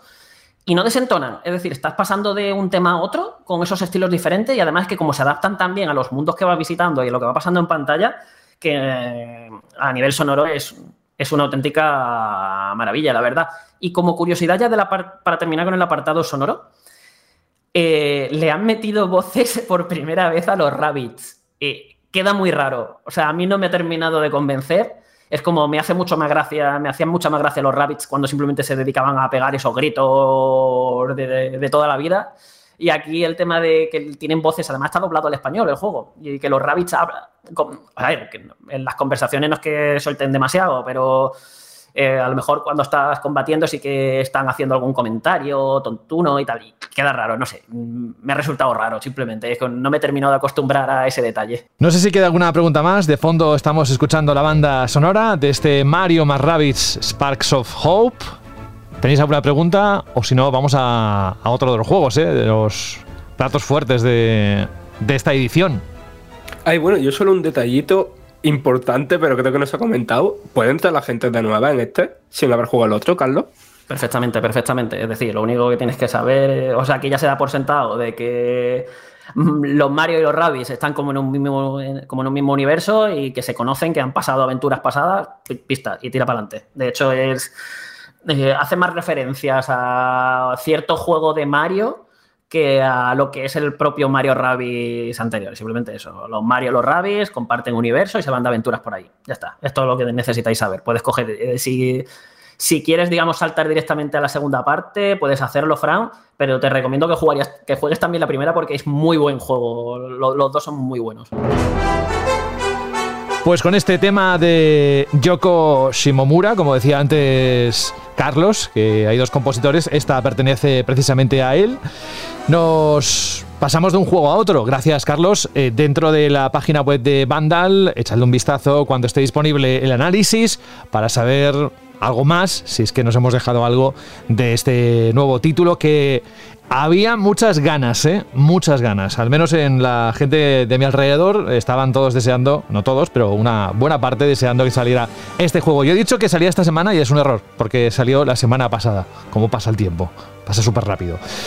Espero que pase así de rápido cuando llegue este otro título que decía, no sé quién lo decía, ahora no recuerdo, pero decíamos que en el programa, en este mismo programa, que el último mes del año, que no era como otros, que había algunos juegos que tenían intensidad propia.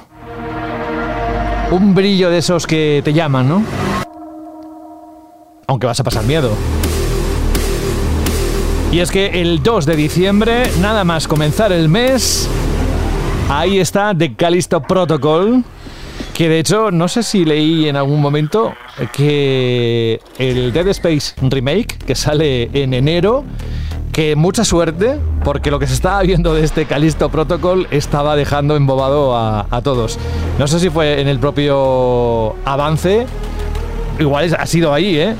Fran, no, no lo sé, no sé si lo habías No, dicho yo tú. nunca diría eso ¿No? porque nunca pondría a dos survival horror, o sea, comparándolo y, y desmerecer a uno, porque te los puedes jugar todos y ya está. No hay que entrar en comparativa que no sirven para nada.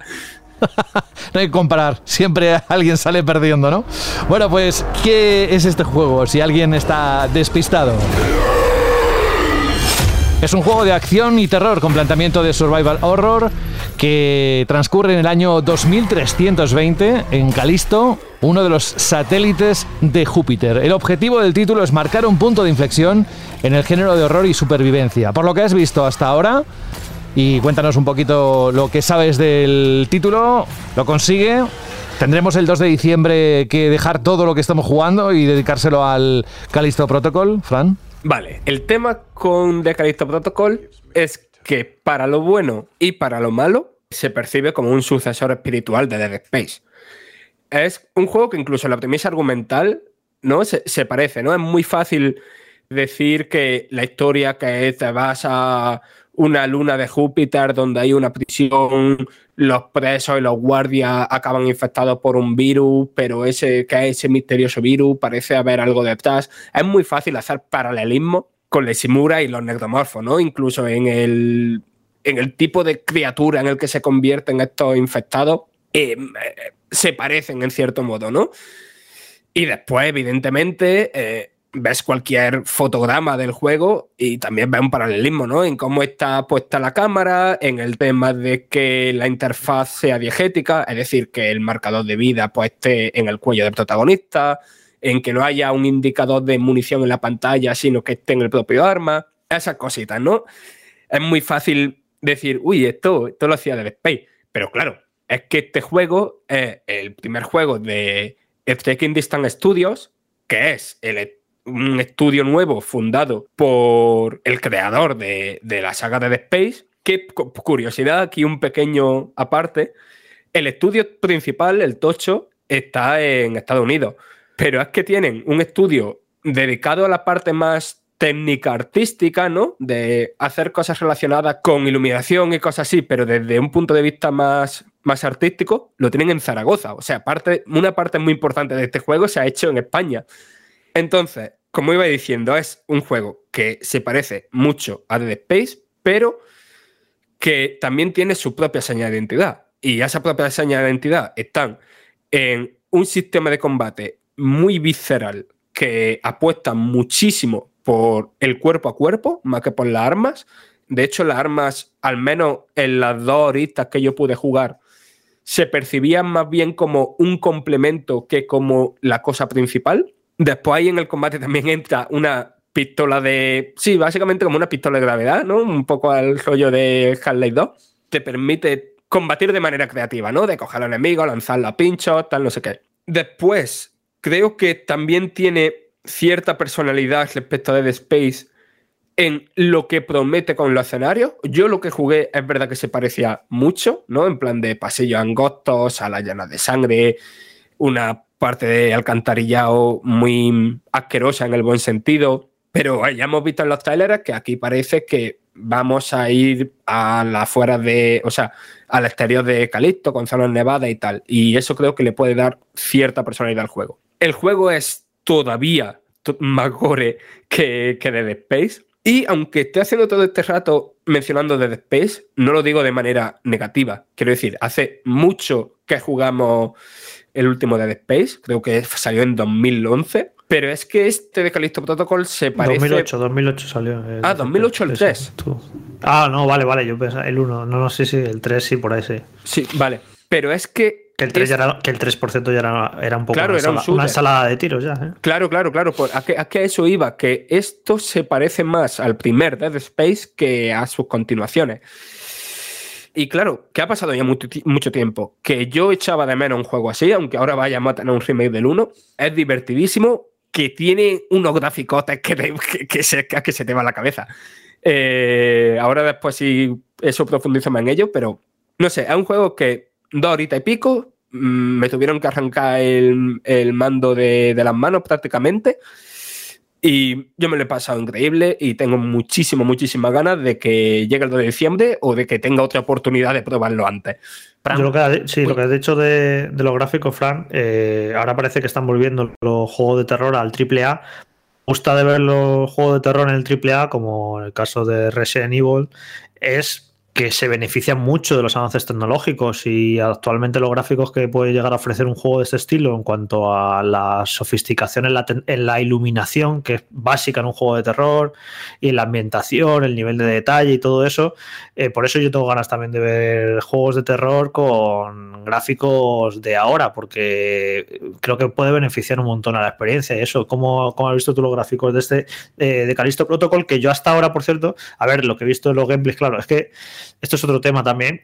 eh, la- el abismo que hay cada vez mayor entre lo que vemos en YouTube y lo que vemos en nuestras teles. Es que es enorme, se está quedando tan atrás. Eh, ves cualquier gameplay y cualquier trailer de un juego en YouTube y es que yo lo veo súper pobre. Y luego ese mismo juego lo ves en tu tele, si tienes una buena tele, claro, y eso es que es otra cosa, es otro nivel. Entonces yo hasta ahora lo que he visto de Calisto en los trailers y los gameplays es en plan, ok, está muy bien, se ve muy bien, pero no me queda del todo claro hasta qué punto se va a ver bien cuando lo vea en mi tele. Y tú ya que lo has jugado en directo, Frank, ¿cómo se ve realmente? Vale, a mí me parece espectacular. Primero, en nivel de definición, que es algo que no se puede ver por YouTube, ¿vale?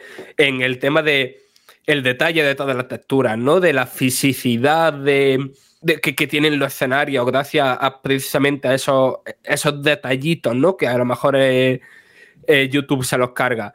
Mm, Detallitos en plan, no sé, eh, el sudor del protagonista y cositas así, ¿no? Que, que son detallitos que por separado no importan mucho, pero que en conjunto, cuando empiezas a sumar esta tontería, esta tontería, esta tontería, dices, uy, pues a lo mejor esto no es una, tontería, ¿no? A lo mejor todo esto junto consigue eh, sumergirme mucho más todavía en este juego. Pero más allá de eso, lo más im- impresionante es lo que tú has comentado, el tema de la iluminación.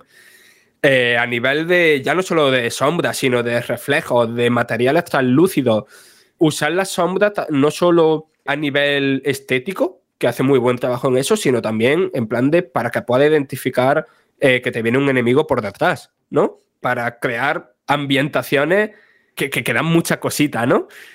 Eh, ¿Qué pasa? Que me preguntan los desarrolladores que parte de esa iluminación es como fija, ¿no? Que no les servía eh, a usar el ray tracing para todo, pero que mucha parte de, de esa ambientación, sobre todo en todo lo que he comentado de, de lo translúcido y tal, que, que de verdad, que hay que crear materiales muy, muy realistas, viene potenciado por trazado de rayos.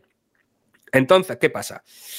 Yo lo que he jugado es la versión de PlayStation 5 en desarrollo, o sea, no era final, en el modo eh, graficote, ¿no? Ojalá lo pongáis en el menú graficote. Iba a 30 FPS y se veía de escándalo. ¿Qué pasa? Mm, a lo mejor en el modo rendimiento, a jugar a 60 FPS, como ya Jo- Jorge dice que no juega ningún juego que no vaya a 60 FPS, eh, pues lo mismo no se ve tan increíble. Y después está el otro melón. Yo le pregunté a los desarrolladores, me dijeron como un mensaje más o menos tranquilizador, pero seguimos sin ver las versiones de Play 4 y Xbox One.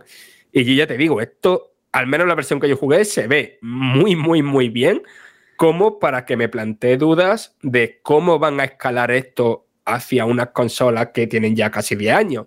Pero no sé, lo que digo, yo lo que jugué se veía increíble y tengo muchas ganas de ver cómo se puede ver este juego, valga la redundancia, en un PC súper tocho. Y Fran, que me ha llamado mucho la atención, has dicho que está muy, mm, muy centrado en el combate cuerpo a cuerpo, pero ¿cómo es ese combate cuerpo a cuerpo? ¿Tiene un mínimo de profundidad, algún tipo de mecánica especial o es simplemente ir aporreando un botón para que el personaje vaya pegando tortazos? ¿Cómo, cómo es? El dinamismo del combate se basa sobre todo en la esquiva, ¿vale? Es una esquiva, en mi opinión, al- repito, ¿eh? era una versión en desarrollo. Podría ser más precisa de lo que era, ¿no? Había veces que esquivaba y el personaje no lo hacía. Que recuerda, Fran, por lo que yo he visto, a la de The Last of Us 2, ¿no? 100%, 100%, Vale, sí, para que sí, la sí. gente lo entienda un poco. Eh, es una esquiva de que se hace. Es que creo que la falta de precisión está en que se hace con, con la misma palanca con la que te mueves. Y entonces, según el tiempo que expulses, creo que a veces reconoce movimiento en vez de esquiva. No lo sé, no sé cuál es el problema. Pero en ese rato que jugué, hubo varios momentos de me cago en la leche. Pero ¿qué pasa? Es un combate que sí, que se basa en mm, dar porrazos con tu bastón, que puedes ir mejorando después y tal. Pero claro, lo- los enemigos, tanto contra el que te estás enfrentando, contra todos los que te van a acabar rodeando, porque es raro que solo haya un enemigo, está los tanto los escenarios como la cantidad de enemigos diseñados para que no te sientas seguro en ni un solo momento. Pues eso se, se percibe muy, muy, muy contundente y después hace un par de cositas eh, muy interesantes. Por un lado, el tema de que tienes que estar siempre con el rabillo del ojo atento a los otros enemigos. ¿Por qué? Porque si le pueden salir unos tentáculos que si no les disparas rápidamente a esos tentáculos se convierten en bichos mucho más poderosos, que te pueden poner las cosas muy complicadas. Después también hay distintos tipos de enemigos. Los hay más fuertes, más débiles, hay algunos que se hacen invisibles, no sé, otros que te disparan proyectiles, hay varios.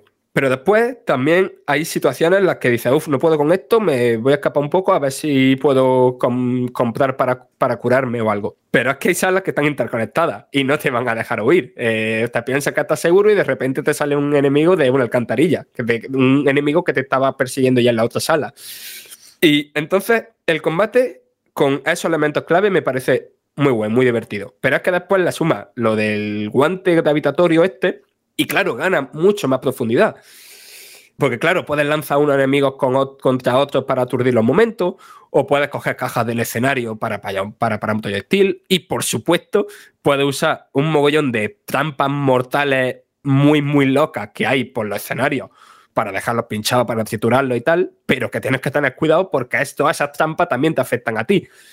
Ah, había una parte de sigilo que no me convenció ni un poco. O sea, no, no era obligatorio hacerlo en sigilo, ¿no? Tú podías llegar ahí y empezar a dar porraza y tal. Pero intenté un par de veces hacerlo en sigilo y creo que eso todavía necesita un par de ajustes. Porque los enemigos te detectaban demasiado rápido o hacían ciertos patrones de movimientos raros. Me, me parecía que le faltaba un poquitín de ajuste a eso. Bueno, pero sigilo. puedes ir a pecho descubierto, ¿no? Ya está. Eh, sí, sí, no, sí, sí, no o hace sea- falta usar el sigilo. Eh, Sí, sí, sí, total. Porque vamos, eh, sigilo ya en todos los juegos. Es la, la moda de, de meter el sigilo. En el Resident Evil 4 también, ¿eh? Ya veremos hasta qué punto será importante. El sigilo que vamos a tener que hacer, no el sigilo, pero sí la cómo aguantar las ganas, cómo que no se nos note cuando lleguemos, yo qué sé, eh, cuando la próxima semana, por ejemplo, que sa- sabemos que quedan semanas todavía para que salga el juego, eh, no se nos note en la cara, Fran, que estamos deseosos de que llegue el 2 de diciembre. Por cierto, menudo mes, porque justamente esa semana sale este juego y algunos más, pero es que la siguiente tendremos los Game Awards que se celebran el 8 de diciembre en Los Ángeles, en el Microsoft o Microsoft Theater.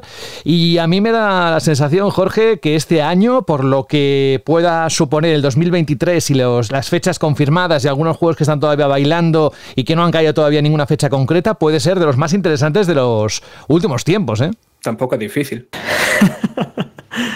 Vaya chazo que le has pegado, ¿no? ¿Qué te parece? ¿Que será así? ¿Se cumplirá ese pronóstico que yo tengo, ese pálpito, o que será como cada año? Pues seguro que serán interesantes y salsantes. Mira, para empezar, por el tema del GOTI, que todo el mundo daba por hecho hasta hace poco que iba a ser indiscutiblemente de, de Elden Ring, y parece que hay partido que God of War se lo podría disputar y podría haber sorpresa. Ya recordaréis que ya se lo quitó a. El primer God of War se lo quitó a Red Dead Redemption 2. Así que, ojito. Y luego seguro que habrá anuncios y sorpresas interesantes. Y yo creo que va a estar Kojima por allí. Así que ya simplemente con eso puede ser, puede estar chulo. ¿Y nos anunciará un podcast adicional, un DLC? No, con que nos muestres un nuevo juego que ha dicho esta semana que va a ser una cosa que podría revolucionar el mundo mundial. A ver qué está preparando este señor. A ver. Bueno, pues eh, dejamos el Calisto Protocol y nos vamos a esto sí, esto es más tangible en el sentido de que ya prácticamente cuando escuchéis este podcast ya estará eh, eh, físicamente disponible, eh, también digitalmente, pero lo podréis tocar en la tienda de videojuegos habitual. Y es que esta semana, sí que sí, ya llega el momento de disfrutar de esta carismática bruja, Bayonetta 3, que ha hecho el análisis Carlos y que nos va a contar los puntos más importantes que debemos tener en cuenta. También te digo una cosa, mmm, aparte de la polémica que hubo con el doblaje y todo lo que ha habido y que sabemos. Ah, por cierto, también con Calisto Protocol, Fran, eh, esta semana, ¿no? Sabíamos que se había prohibido en Japón porque ellos no habían decidido, el estudio de desarrollo, no, no recortar algunas cosas del juego. Sí, sí, o sea, ya, te come- ya he comentado antes que esto es bastante más gore, más, más sangriento que Dead Space. O sea, y no es sangriento de cantidad de sangre, sino de, de leña y de ver unas animaciones que yo entiendo que haya gente que les va a revolver el estómago, ¿eh? Bueno, ya veremos. Ahora vamos a otra cosa más de luz y fantasía, aunque también hay zurre por todos lados. Queremos saber, Carlos, eh, ¿qué tal la invocación de demonios? ¿Qué tal ese personaje viola que sabíamos que podía marcar una diferencia? Es decir, querido amigo, ¿qué tal Bayonetta 3? Pues un juegazo, tal y como se iba viniendo a venir y como ya estaba adelantando Frank, ah, ha salido juegazo, o sea, eso es indiscutible. Que esta vez mm, no es un hack and slash puro y duro como si lo fueron las dos primeras entregas. Han intentado tirar un poquito más por la vertiente aventura para hacer un desarrollo mm, como mucho más variado, con más de todo, más grande. Es el bayoneta más largo de todos. A mí me ha durado casi, 15 o sea, casi no me ha durado unas 15 horas la primera partida. También es que he explorado muchísimo. Y si digo explorar muchísimo es porque ahora hay fases. eh, sigue siendo muy lineal todo, sigue siendo de superar fases que es tira para adelante cargándote con todo lo que salga a tu, paso pero también hay zonas como mucho más amplias donde sí te puede, donde sí que puedes explorar bastante, buscando un montón de coleccionables, desafíos de plataforma opcionales, eh, eh, retos de combate secretos, combates propiamente secretos. Es un juego que te, mm, ya, digo, es mucho más variado. Quiere que estés todo. Que si ahora estás explorando, que si ahora te pongo a resolver puzzles, que si ahora te pongo tropecientos minijuegos que van saliendo cada dos por tres o momentos que cambian por completo la jugabilidad porque estás eh, controlando demonios directamente, que a veces se resuelve eso con, con minijuegos. También han metido unas fases que, las que controlas a Jin, en las en las que va que se desarrollan en 2D y son de sigilos y tenemos el sigilo en todos los juegos y en este es horrible, ya os lo adelanto. Y, eso, es una aventura como mucho más grande, mucho más ambiciosa, con mucho más de todo y con pero que su prioridad absoluta es que el espectáculo siempre esté en pantalla. Incluso aunque te estén poniendo algún momento que a nivel jugable no termine de convencer, eh, todo te lo está adornando con una puesta en escena, un espectáculo, un vamos a hacer eh, el más bestia todavía y con una escala gigantesca siempre que suelen tener todos los conflictos que están pasando, que es como, mira, el, desfase máximo, eh, Platinum Games desatada. Este juego empieza muy, muy desatado. Muy, muy. O sea, o sea, sale un dragón usando yatas como patinete. Eh, ¿Consigue ir a más como hacía Bayonetta 2? Porque es que mm, no sé cómo puede ir a más. Pues el Amas va en la fase final. O sea, eh, el final del juego, lo que es la, última misión, es absolutamente increíble. O sea, es. De hecho, es lo mejor del juego para mí. Sobre todo porque se, esa parte ahí sí que se deja un poco de experimentos y sí que va a saco a dejarte disfrutar de lo que es el combate, el sistema de combate puro y duro de Bayonetta. Y es increíble, o sea, Fran, vas a, vas a alucinar, o sea, es que se, les va, o sea, ahí se les va completamente la pinza, fanservice a saco, espectáculo, luces, colores, o sea, es increíble la, recta final del juego. Y, ¿qué pasa? Todo esto también tiene mmm, sus pros y sus contras. A ver, partimos de la base de que un, mmm, Bayonetta tanto uno como dos siempre han sido hack and slash muy puros y son de los referentes del género, junto con Devil May Cry 3 o Devil May Cry 5. Son como los, los sagrados, los, intocable, los intocables del género. Y, y claro, ahora esto trae también consigo un cambio de ritmo. En el sentido de que, sí, generalmente suele ir muy a tope, muy acelerado, van pasando cosas de forma muy frenética, pero también tiene como muchos parones. O sea, es como que de repente ponerte, ya os digo, una pantalla de sigilo, que ya me diréis que pega una pantalla de sigilo en bayoneta, que además eh, son como en 2D, teniendo que activar interruptores y subiendo y bajando ascensores. Eh, no sé, horrible. O sea, a mí no me ha gustado nada y era como, por suerte, son muy poquitas, duran un suspiro, o sea, es algo que se pasa rápido, es un mal trago que se pasa rápido, pero que están ahí. Y dices que para meterme esto, ahórratelo, me, me metes esta parte de la historia si quieres con una cinemática y ya está que hablando de cinemáticas, esa es otra. Y tiene un porrón de, cinemáticas. O sea, yo creo que se les ha ido un poquito de las manos porque la historia que cuentan prácticamente es, aparece una amenaza interdimensional cósmica que va destruyendo los universos del multiverso y nada, tú con bayoneta vas viajando a mundos y realidades paralelas a intentar ayudar a las bayonetas de esas realidades paralelas a acabar con el bicho para que no destruya esa realidad. Y, y, poco más. O sea, es casi Kingdom Hearts, ¿no? De eh, ir por los mundos, intentar salvar los mundos del multiverso y luego la traca final. Y, y, cero interés, o sea, ni el desarrollo de personas, o sea, hay cero... Pero al menos las cinemáticas son locas o te sí, están dando la chapa. Sí, pero también, hay, pero también hay cinemáticas que dan un poco la chapa y al final es un poco como, mira, no me estás contando nada interesante y me estás metiendo muchas cinemáticas, déjame jugar un poquito más, ¿no? Es... Pero sí, las cinemáticas cuando son, se centran en la acción, en ponerte el despiporre en pantalla de bayoneta pegándose con lo que sea, sacando demonios y haciendo de bayoneta eh, molan muchísimo. O sea, es, además son, son, un espectáculo. Ya te digo, incluso hay, mini, hay partes de combate que son jugables, que casi parecen una cinemática que a nivel jugable son un poco churro, que es uno de esos, esos, problemas que tiene, que os digo, del juego, de que cuando se centra en los combates, en bayoneta peleando, peleando como siempre has peleado en un bayoneta, es increíble. O sea, el juego es impecable en ese sentido y además hablaremos de, ahora hablaremos de unas novedades que tiene que le dan un sabor propio y muy diferente al resto, pero que es, es, genial. Pero claro, es eso, tienes, cuando se centra en la acción es increíble, pero de repente te pone un, desafío de plataforma que, bueno, mmm, pues mira, un poco que me aporte demasiado y encima ahora de repente me pones un nivel como en un desierto, a lo mejor que es un poquito más amplio y me, me tienes dando vuelta por ahí sin... El ritmo se diluye un poquito a la hora de encontrar combates porque está porque eso, porque estás dando vueltas. No estás centrándote en lo, a lo mejor lo que hacían Bayonetta 1 y Bayonetta 2, que es una constante no te dejo tranquilo, es que sales de una y ya te has metido en otra, que es un poco lo que ha llevado esta saga también aquí tan alto, junto a la jugabilidad que tiene. Y eso se diluye un poco más. Y luego a lo mejor estás en una fase contra un jefe. ¡Guau, qué chulo este jefe que me estoy enfrentando! Y de repente la siguiente fase del jefe es típica pantalla de ponerte en modo torreta, de que todo va automático y tú solo tienes que manejar una mira, eh, una mirilla e ir disparando. O otro a lo mejor que se convierte en un piedra, papel, tijera. Es como unos minijuegos así que, mira, me estás poniendo un espectáculo en pantalla chulísimo, pero eh, estás, sé que me estás dando mucha variedad de cosas para hacer, pero es que cuando te sales de lo que realmente haces bien, no siempre lo haces igual de bien, no siempre aciertas. Y bueno, habrá a quien esto no le importe, disfrute todas estas partes y demás.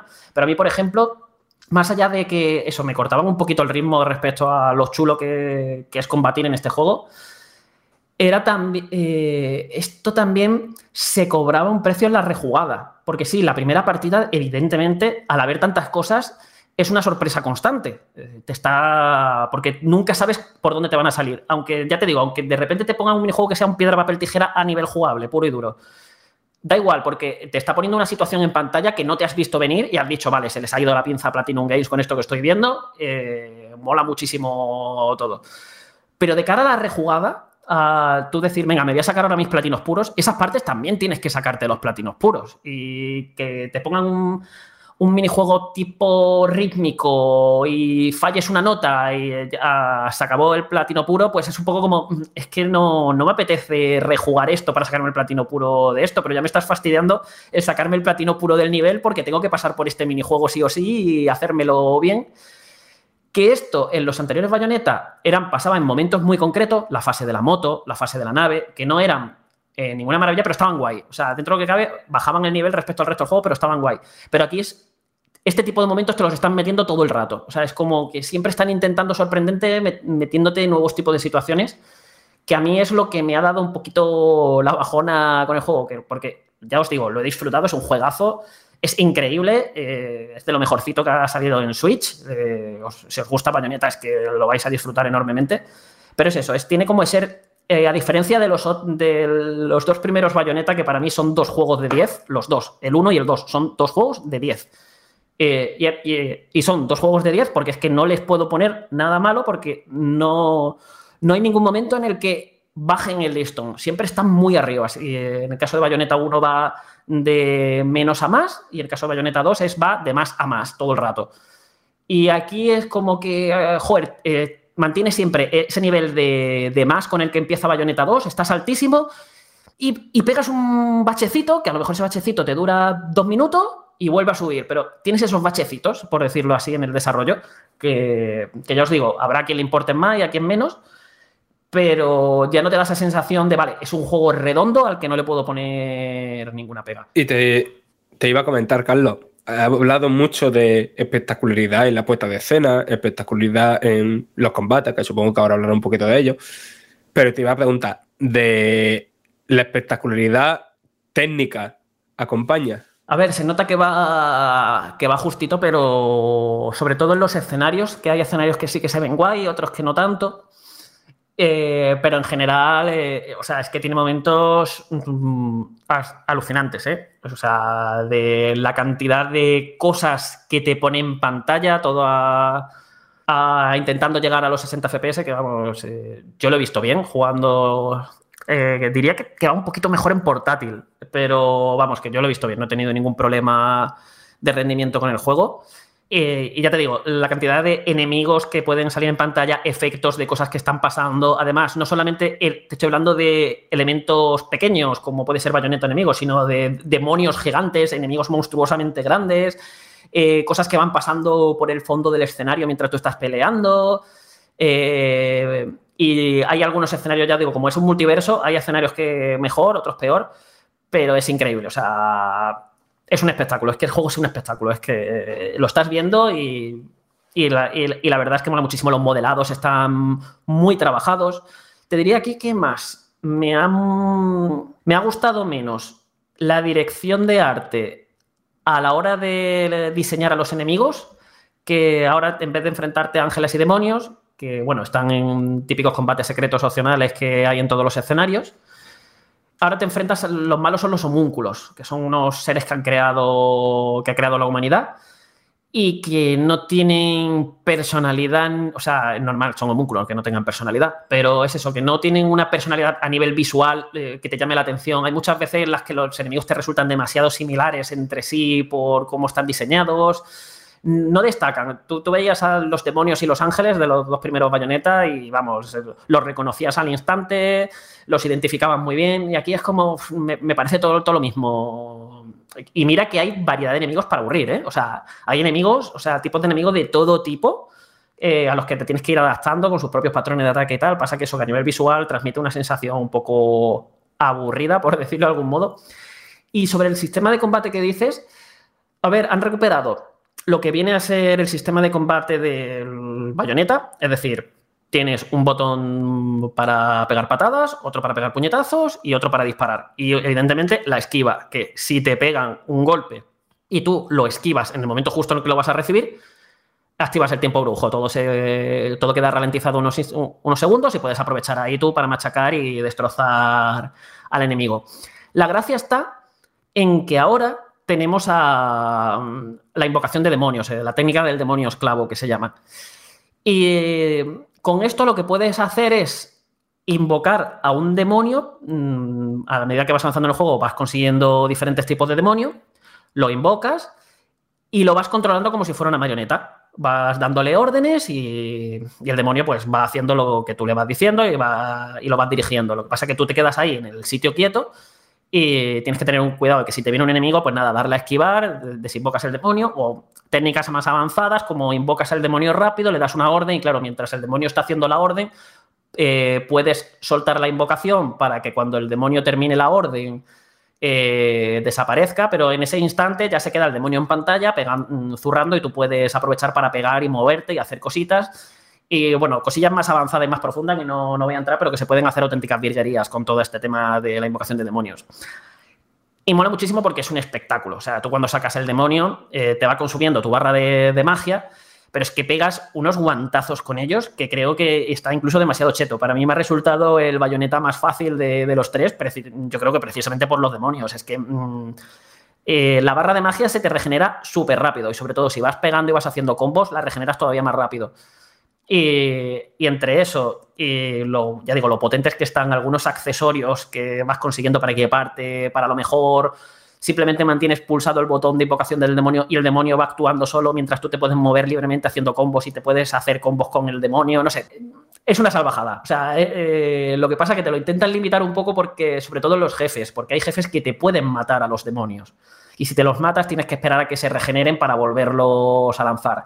Y si no tienes cierto accesorio, a los demonios que reciben mucho daño, se pueden volver locos y se ponen a destrozarlo todo, se vuelven berserker, pero es que también te pueden pegar a ti. Entonces ya te quedas sin poder invocar demonios porque tienes un demonio ya invocado y encima tienes que estar pegándote con el enemigo mientras el demonio a lo mejor también te está atacando a ti. Entonces tienes que tener un poquito cuidado con eso, pero vamos, que a la que te acostumbras un poquito a este sistema, eh, estás todo el rato usando demonios. Esto no es, creo que ya lo Pero la, dijiste, cosa es, Carlos, ¿resta dinamismo? ¿O sigue siendo, o aunque esté invocando demonios, sigue siendo tan frenético como siempre? Sigue siendo puro frenético, o sea, los combates son muy frenéticos. Tú lo estás invocando, porque, pero además, claro, hay momentos en los que te quedas sin barra de magia y tienes que combatir cuerpo a cuerpo. O a lo mejor no te está interesando ahora invocar a los demonios porque tienes un enemigo que te lo puede eliminar y tienes que tener en cuenta otras cosas. Y al mismo tiempo tienes mecánicas adicionales con los demonios que como que tú terminas el clásico combo de bayoneta de, ¿sabes? Eh, este golpe final que siempre sale un... Como el Sí, un brazo de puño, demonio, una pierna, puño lo que gigante, sea. una pierna, esto gigante, pues cuando terminas eso, si, si justo pulsas el botón de invocar a un demonio y no lo tienes invocado, aparece el demonio en pantalla, de invocado de la nada, y remata tu combo. Y al rematar tu combo, tú puedes empezar otro combo. Entonces, puedes hacer bastantes barbaridades. Incluso puedes hacer una contra. Si, en si cuando vas a recibir un golpe, pulsas el botón de invocar un demonio en vez del de esquivar, cosa que es más arriesgada, evidentemente, el demonio sale directamente para protegerte y le pega un guantazo que le quita un montón de vida al enemigo. Entonces, tienes como muchas cosas para hacer con ellos y, es que mola muchísimo. O sea, eh, yo me lo he pasado genial porque aparte siempre estás, ahora saco un demonio, te pego cuatro guantazos por aquí, ahora hay un enemigo que sale que si tú, que, que al demonio no le puede, los demonios no les pueden pegar bien porque esquivan mucho. Entonces, eh, lo suyo es que tú te vayas contra ellos y cuando el enemigo te vaya a pegar, tú esquivas, activas el tiempo brujo y entonces invocas al demonio y ya le pegas con el demonio porque está ralentizado con el tiempo brujo. Son ese tipo de cosas que el juego siempre te tiene, siempre te tiene ahí. Además, a esto hay que sumarle, a todo esto que he comentado, que los demonios no es simplemente sacar a Madame Butterfly para que pegue puñetazos o a Gomorra para que pegue zarpazos, sino que todos los demonios son súper diferentes a la hora de utilizarlos y que hay algunos muy, muy, muy originales que me han sorprendido un montón por las mecánicas que tienen. Como, por ejemplo, invocar una rana, que nada, puedes pegar guantazos normales, pero es que su habilidad especial es ponerse a cantar. Si consigues completar el canto, que es algo que dura un rato y tienes que, y tienes que hacer varias veces esa habilidad, de repente se pone a llover sangre y, eso empieza, eh, y esa lluvia de sangre destroza a los enemigos que haya en el escenario de una manera salvaje. Pero claro, has tenido que conseguir hacer eso. Esto es un ejemplo eh, súper ligero. Ya os digo, hay algunas invocaciones que son una auténtica locura. Desde incluso un tren, de que tú vas colocando las vías del tren por. Carlos, ya, ya, ya, ya, ya, ya, ya, es- que no, que no quiero saber más. es una auténtica es una auténtica locura o sea comento esto porque son los que permite Nintendo vale Ah, vale, vale, son, vale, son vale, los que nos dejan enseñar. Y son una auténtica locura. Y esto mismo aplícalo también a las armas. Que las armas eh, ha perdido un poquito la gracia de los bayonetas en el que tú te puedes equipar dos armas en las manos, o sea, lo que es un arma en las manos y otra en los pies, y así te creabas tú como tu propia configuración. Aquí eh, cada arma es una cosa independiente, tú te equipas la- las pistolas, pues te equipas directamente las pistolas en las manos y en los pies. Eh, que esto se ha hecho así, para empezar, porque ya tiene lo de los demonios, para que eso también te da mucho juego para ir combinándolo con lo que es el moveset de tu arma, que cada arma, evidentemente, como podréis imaginar, eh, tiene unos combos y unas utilidades y unas características completamente diferentes unas de otras. Y aquí también hay armas muy originales. O sea, ya os digo, igual que con los demonios, con las armas, eh, creo que son las armas más locas de todas la saga. O sea, porque las del Bayonetta 1 y 2, pues eran ma- armas más o menos normales, ¿no? Por decirlo. Bueno, normales. Eh, bueno, había normales. Motosierra, había látigo. Sí, pero son armas. Tú eso lo ves y di- dices, esto es un arma. Aquí hay cosas que dices tú, esto es un arma, así de primeras, que dices, ¿de verdad esto es un arma? Y sí, acabas sacándote un arma de ahí. Y muy chulo, muy chulo. O sea, eh, te estoy hablando de un arma que a lo mejor te puedes poner a pegar con unos yoyos, ¿vale? O sea, son cosas Vale, vale. muy locas. y que mola mucho. Lo que pasa que eso, lo bueno que puedes tener dos armas equipadas para ir alternando una, una con otra. Entonces puedes empezar un combo con un arma, puls- pulsar el botón de cambiar de arma, cambias de arma y continúas el combo con la otra mientras sacas el demonio. Digo, se pueden hacer auténticas virguerías. A, la- a nivel de combate el juego es una maravilla, a nivel jugable. El único problemita que te diría que tiene estas partes es que a veces con los demonios, los gigantes que son, eh, que vas se van destruyendo partes del escenario a lo mejor mientras estás peleando, que los enemigos también son grandes y tal, a veces se forma un pifostio en pantalla que cuesta un poquito ver en según qué situaciones, ya sea por cómo se coloca la cámara o simplemente porque es que hay demasiado bicho gigante y te está tapando al personaje y no lo estás viendo bien. Que es algo que pasa en contadas ocasiones, no es que esté pasando todo el rato, pero a veces pasa y es como, mira, acabo de perder platino puro porque no estaba viendo qué estaba pasando y me, me ha venido un enemigo por la espalda. Carlos, y ya para ir terminando, ¿cuál es el papel de Viola en la historia? ¿Cómo lo has encontrado? ¿Una novedad importante dentro de este Bayonetta 3? Pues Viola a nivel lo que es el personaje en sí, ni, ni fu ni fa dentro de lo que es la historia, su personalidad, no le, no le he visto que tenga mucho carisma, no, no es un personaje que me haya convencido, pero a nivel jugable mola un montón, porque como ya comentó Fran en el, en el programa anterior fue, no, en el anterior, Hmm. eh, Viola esquivando es un poco patata. O sea, Viola a la hora de que si, vas intentando esquivar como con bayoneta, te vas a comer guantazos por todos lados. Entonces, para jugar bien con ella, tienes que bloquear, tienes que hacer parries, como si estuvieras jugando al Metal Gear Rising. Y claro, si quieres activar el tiempo brujo, tienes que hacer ese parry en el momento exacto en el que te vas a comer un golpe. Entonces te cambia tienes que cambiar muchísimo el chip. Al principio cuesta, cuesta muchísimo acostumbrarse a ella porque es eso, es como me están atacando y yo aquí generalmente me están atacando y yo esquivaría. Pero no, me conviene más, aunque no active el tiempo brujo, mantener el botón de defensa pulsado para defender estos ataques y luego pasar al contraataque cuando ellos hayan terminado que ponerme a esquivar. Entonces, eso es algo que, que te rompe la mente, porque es que llevas jugando dos juegos enteros y un rato largo a Bayonetta 3 hasta que llegas a la primera pantalla de, de Viola.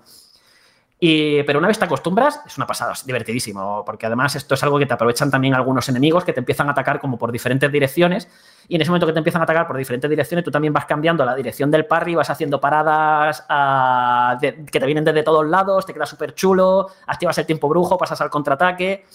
Su set de movimiento también es totalmente único porque atacas con. Generalmente peleas con una katana, pero si lanzas la katana, eh, la katana se convierte como en Cheshire, que es un- una especie de gato demoníaco gigante que va a su bola. A, diferencia de Bayonetta, tú, de los demonios de Bayonetta, tú no lo controlas, sino que va él a su rollo pegando por ahí mientras lo mantengas invocado. Y mientras el demonio está invocado, tú te puede- puedes seguir pegando, pero como no tienes la katana, te tienes que poner a, pe- a pegar con los puños. Y entonces tienes otro set de movimientos diferente. Y claro, lo suyo es ir alternando, sabiendo cuándo sacar al gato, cuándo no, cuándo pegar, cuándo hacer los parries. Ya os digo, es muy divertida, sobre todo por. Es que aporta mucho, mucho aire fresco respecto a, a Bayonetta. Y eso que Bayonetta, en este, como con todo lo que os he comentado de los demonios, transmite unas sensaciones completamente nuevas y muy frescas eh, respecto a Bayonettas anteriores. Al final, te da esa sensación de ser un juego muy nuevo, muy diferente a lo que venía antes, pero con esa esencia de locura, de espiborre y tal, que tanto no nos gusta de Bayonetta. Lo que nos gusta realmente es todo lo que nos cuentas, porque ya, insisto, a riesgo de ser pesado, era es un juego esperado por muchos, sobre todo eh, aquellos que tienen la Switch, evidentemente, pero si has jugado al 1 y el 2, el 3 es, eh, vamos, eh, un must. Esa es otra pregunta que te podría hacer Fran. Oye, ¿y si no has jugado ninguno de los Bayonetta anteriores, te va a costar meterte en este 3? Así brevemente, Carlos. Mm, No te va a costar, sobre todo porque la historia es que, ya, te digo, es que, no es nada del otro mundo, pero sí que es un juego, y esto es curioso, porque que tira como mucho del fanservice y de la nostalgia. Estamos a- porque claro, mm, te, lo, te paras a pensar y ya han pasado 13 años desde Bayonetta 1. 13 o 12. Bueno, 13 o 12. Salió en Eh, 2009, creo. 13 años. O sea, sí, eh, lo tenía bien. Pues imagínate. Y, claro, ut- utilizan muy bien ese factor nostalgia a la hora de meterte mucho guiño y mucho momento en el que en el que el fan diga, oh, cómo mola esto que acabo de ver aquí. Salió en 2010, ¿eh? por cierto, que a mí me ha sonado raro lo que me habéis dicho. Digo, lo tengo en la memoria de esas cosas que recuerdo que son estúpidas, pero me recuerdo que salió, Bueno, salió en no enero me he de ido 2010. mucho, dije 12, 13 años. Pues nada, 12 años. Más o menos, Confirmo. ¿qué más da? Pero poca broma, o son muchos años. Sí, sí, pues por eso, que, que tira mucho de esa nostalgia para el feeling, pero vamos, que lo puedes disfrutar perfectamente. Pero también te digo, a ver, que estamos hablando de Bayonetta 1 y Bayonetta 2, por favor, no paséis directamente. Es decir, no os lo saltéis. Si queréis jugar el 3 primero, jugadlo, pero jugáis, jugadme también el Que son Bayonetta 1 y Bayonetta 2. son los mejores juegos ellos. Y si tenéis dudas de todo lo que ha contado Carlos y queréis verlo en movimiento, qué mejor que hacerlo en el videoanálisis que está colgado en la página web o si no, eh, ya sabéis, el texto negro sobre blanco de lo que ha escrito ni más ni menos que Carlos Leiva, que hoy ha tenido mucho que decirnos y nos ha encantado. No sé ya si volverás la próxima semana, no me lo digas, no hace falta. Simplemente agradecerte que estés, que hayas estado hoy aquí, Carlos, mandarte un abrazo muy fuerte, sigue disfrutando de los juegos, es una temporada para todos los jugones para disfrutar muchísimo con lo que hay ahora y lo que va a venir. Así que nada, descansa y nos escuchamos, si Dios quiere, la semana que viene o la, o la siguiente, en algún momento. La, la- la que viene seguro, vamos. o sea, o sea, eh, por favor, José, sabemos todo lo que toca la semana que viene. Sí, eso es verdad, eso es verdad, estaba jugando contigo. Un abrazo, Carlos, cuídate. Venga, nos vemos. Hasta Chao. luego. Franje Matas, lo mismo, un abrazo y hasta la próxima semana. Hasta luego. Adiós. Oye, por cierto, qué bien te sienta el nuevo micro. qué bien se te escucha. Y luego, eh, Jorge Cano, la próxima semana también es un programa, si vamos, lo decimos cada semana, van a pensar los oyentes que somos un- unos pesados y que siempre decimos lo mismo. Pero es que es verdad, es que es la época en la que salen juegos muy potentes. La verdad es que sí, somos muy pesados y siempre decimos lo mismo. Pero que, Gracias. Que la semana que viene, además que se puede decir, porque esto es una cosa que hace PlayStation que te deja decir cuando se van a publicar los análisis de los juegos. La semana que viene tendremos el análisis de God of War Ragnarok. Wow. Eso sí que va a ser un Ragnarok en toda regla, tú. Cuando, cuando tenga que contar aquí, supongo que Carlos, el análisis, sí, Carlos, porque está jugando Carlos, pues todo lo que tenga que decirnos de ese juego, que ya sabemos algo, las primeras horas que nos contó hace unos días, pero que ya es el análisis que todos vosotros y vosotras estáis esperando. Jorge Cano, lo dicho, un abrazo, descansa y hasta la próxima semana. Hasta la semana que viene. Chao.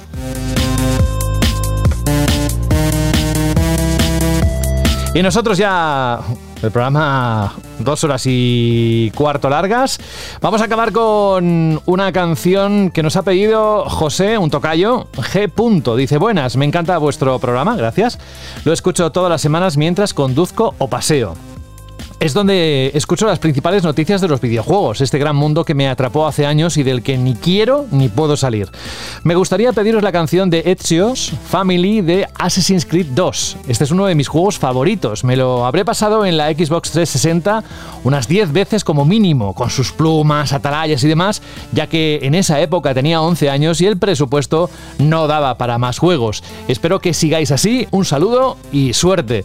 Pues muchísimas gracias, José. Mm, además, nos encanta la canción. Yo ni voy a hablar encima, a veces la utilizo como intro para, para contar cosas eh, sobre el autor o el juego, pero en este caso lo voy a contar con la sintonía de salida, porque creo que la música hay que disfrutarla bien alto eh, y desde el principio, sin decir nada.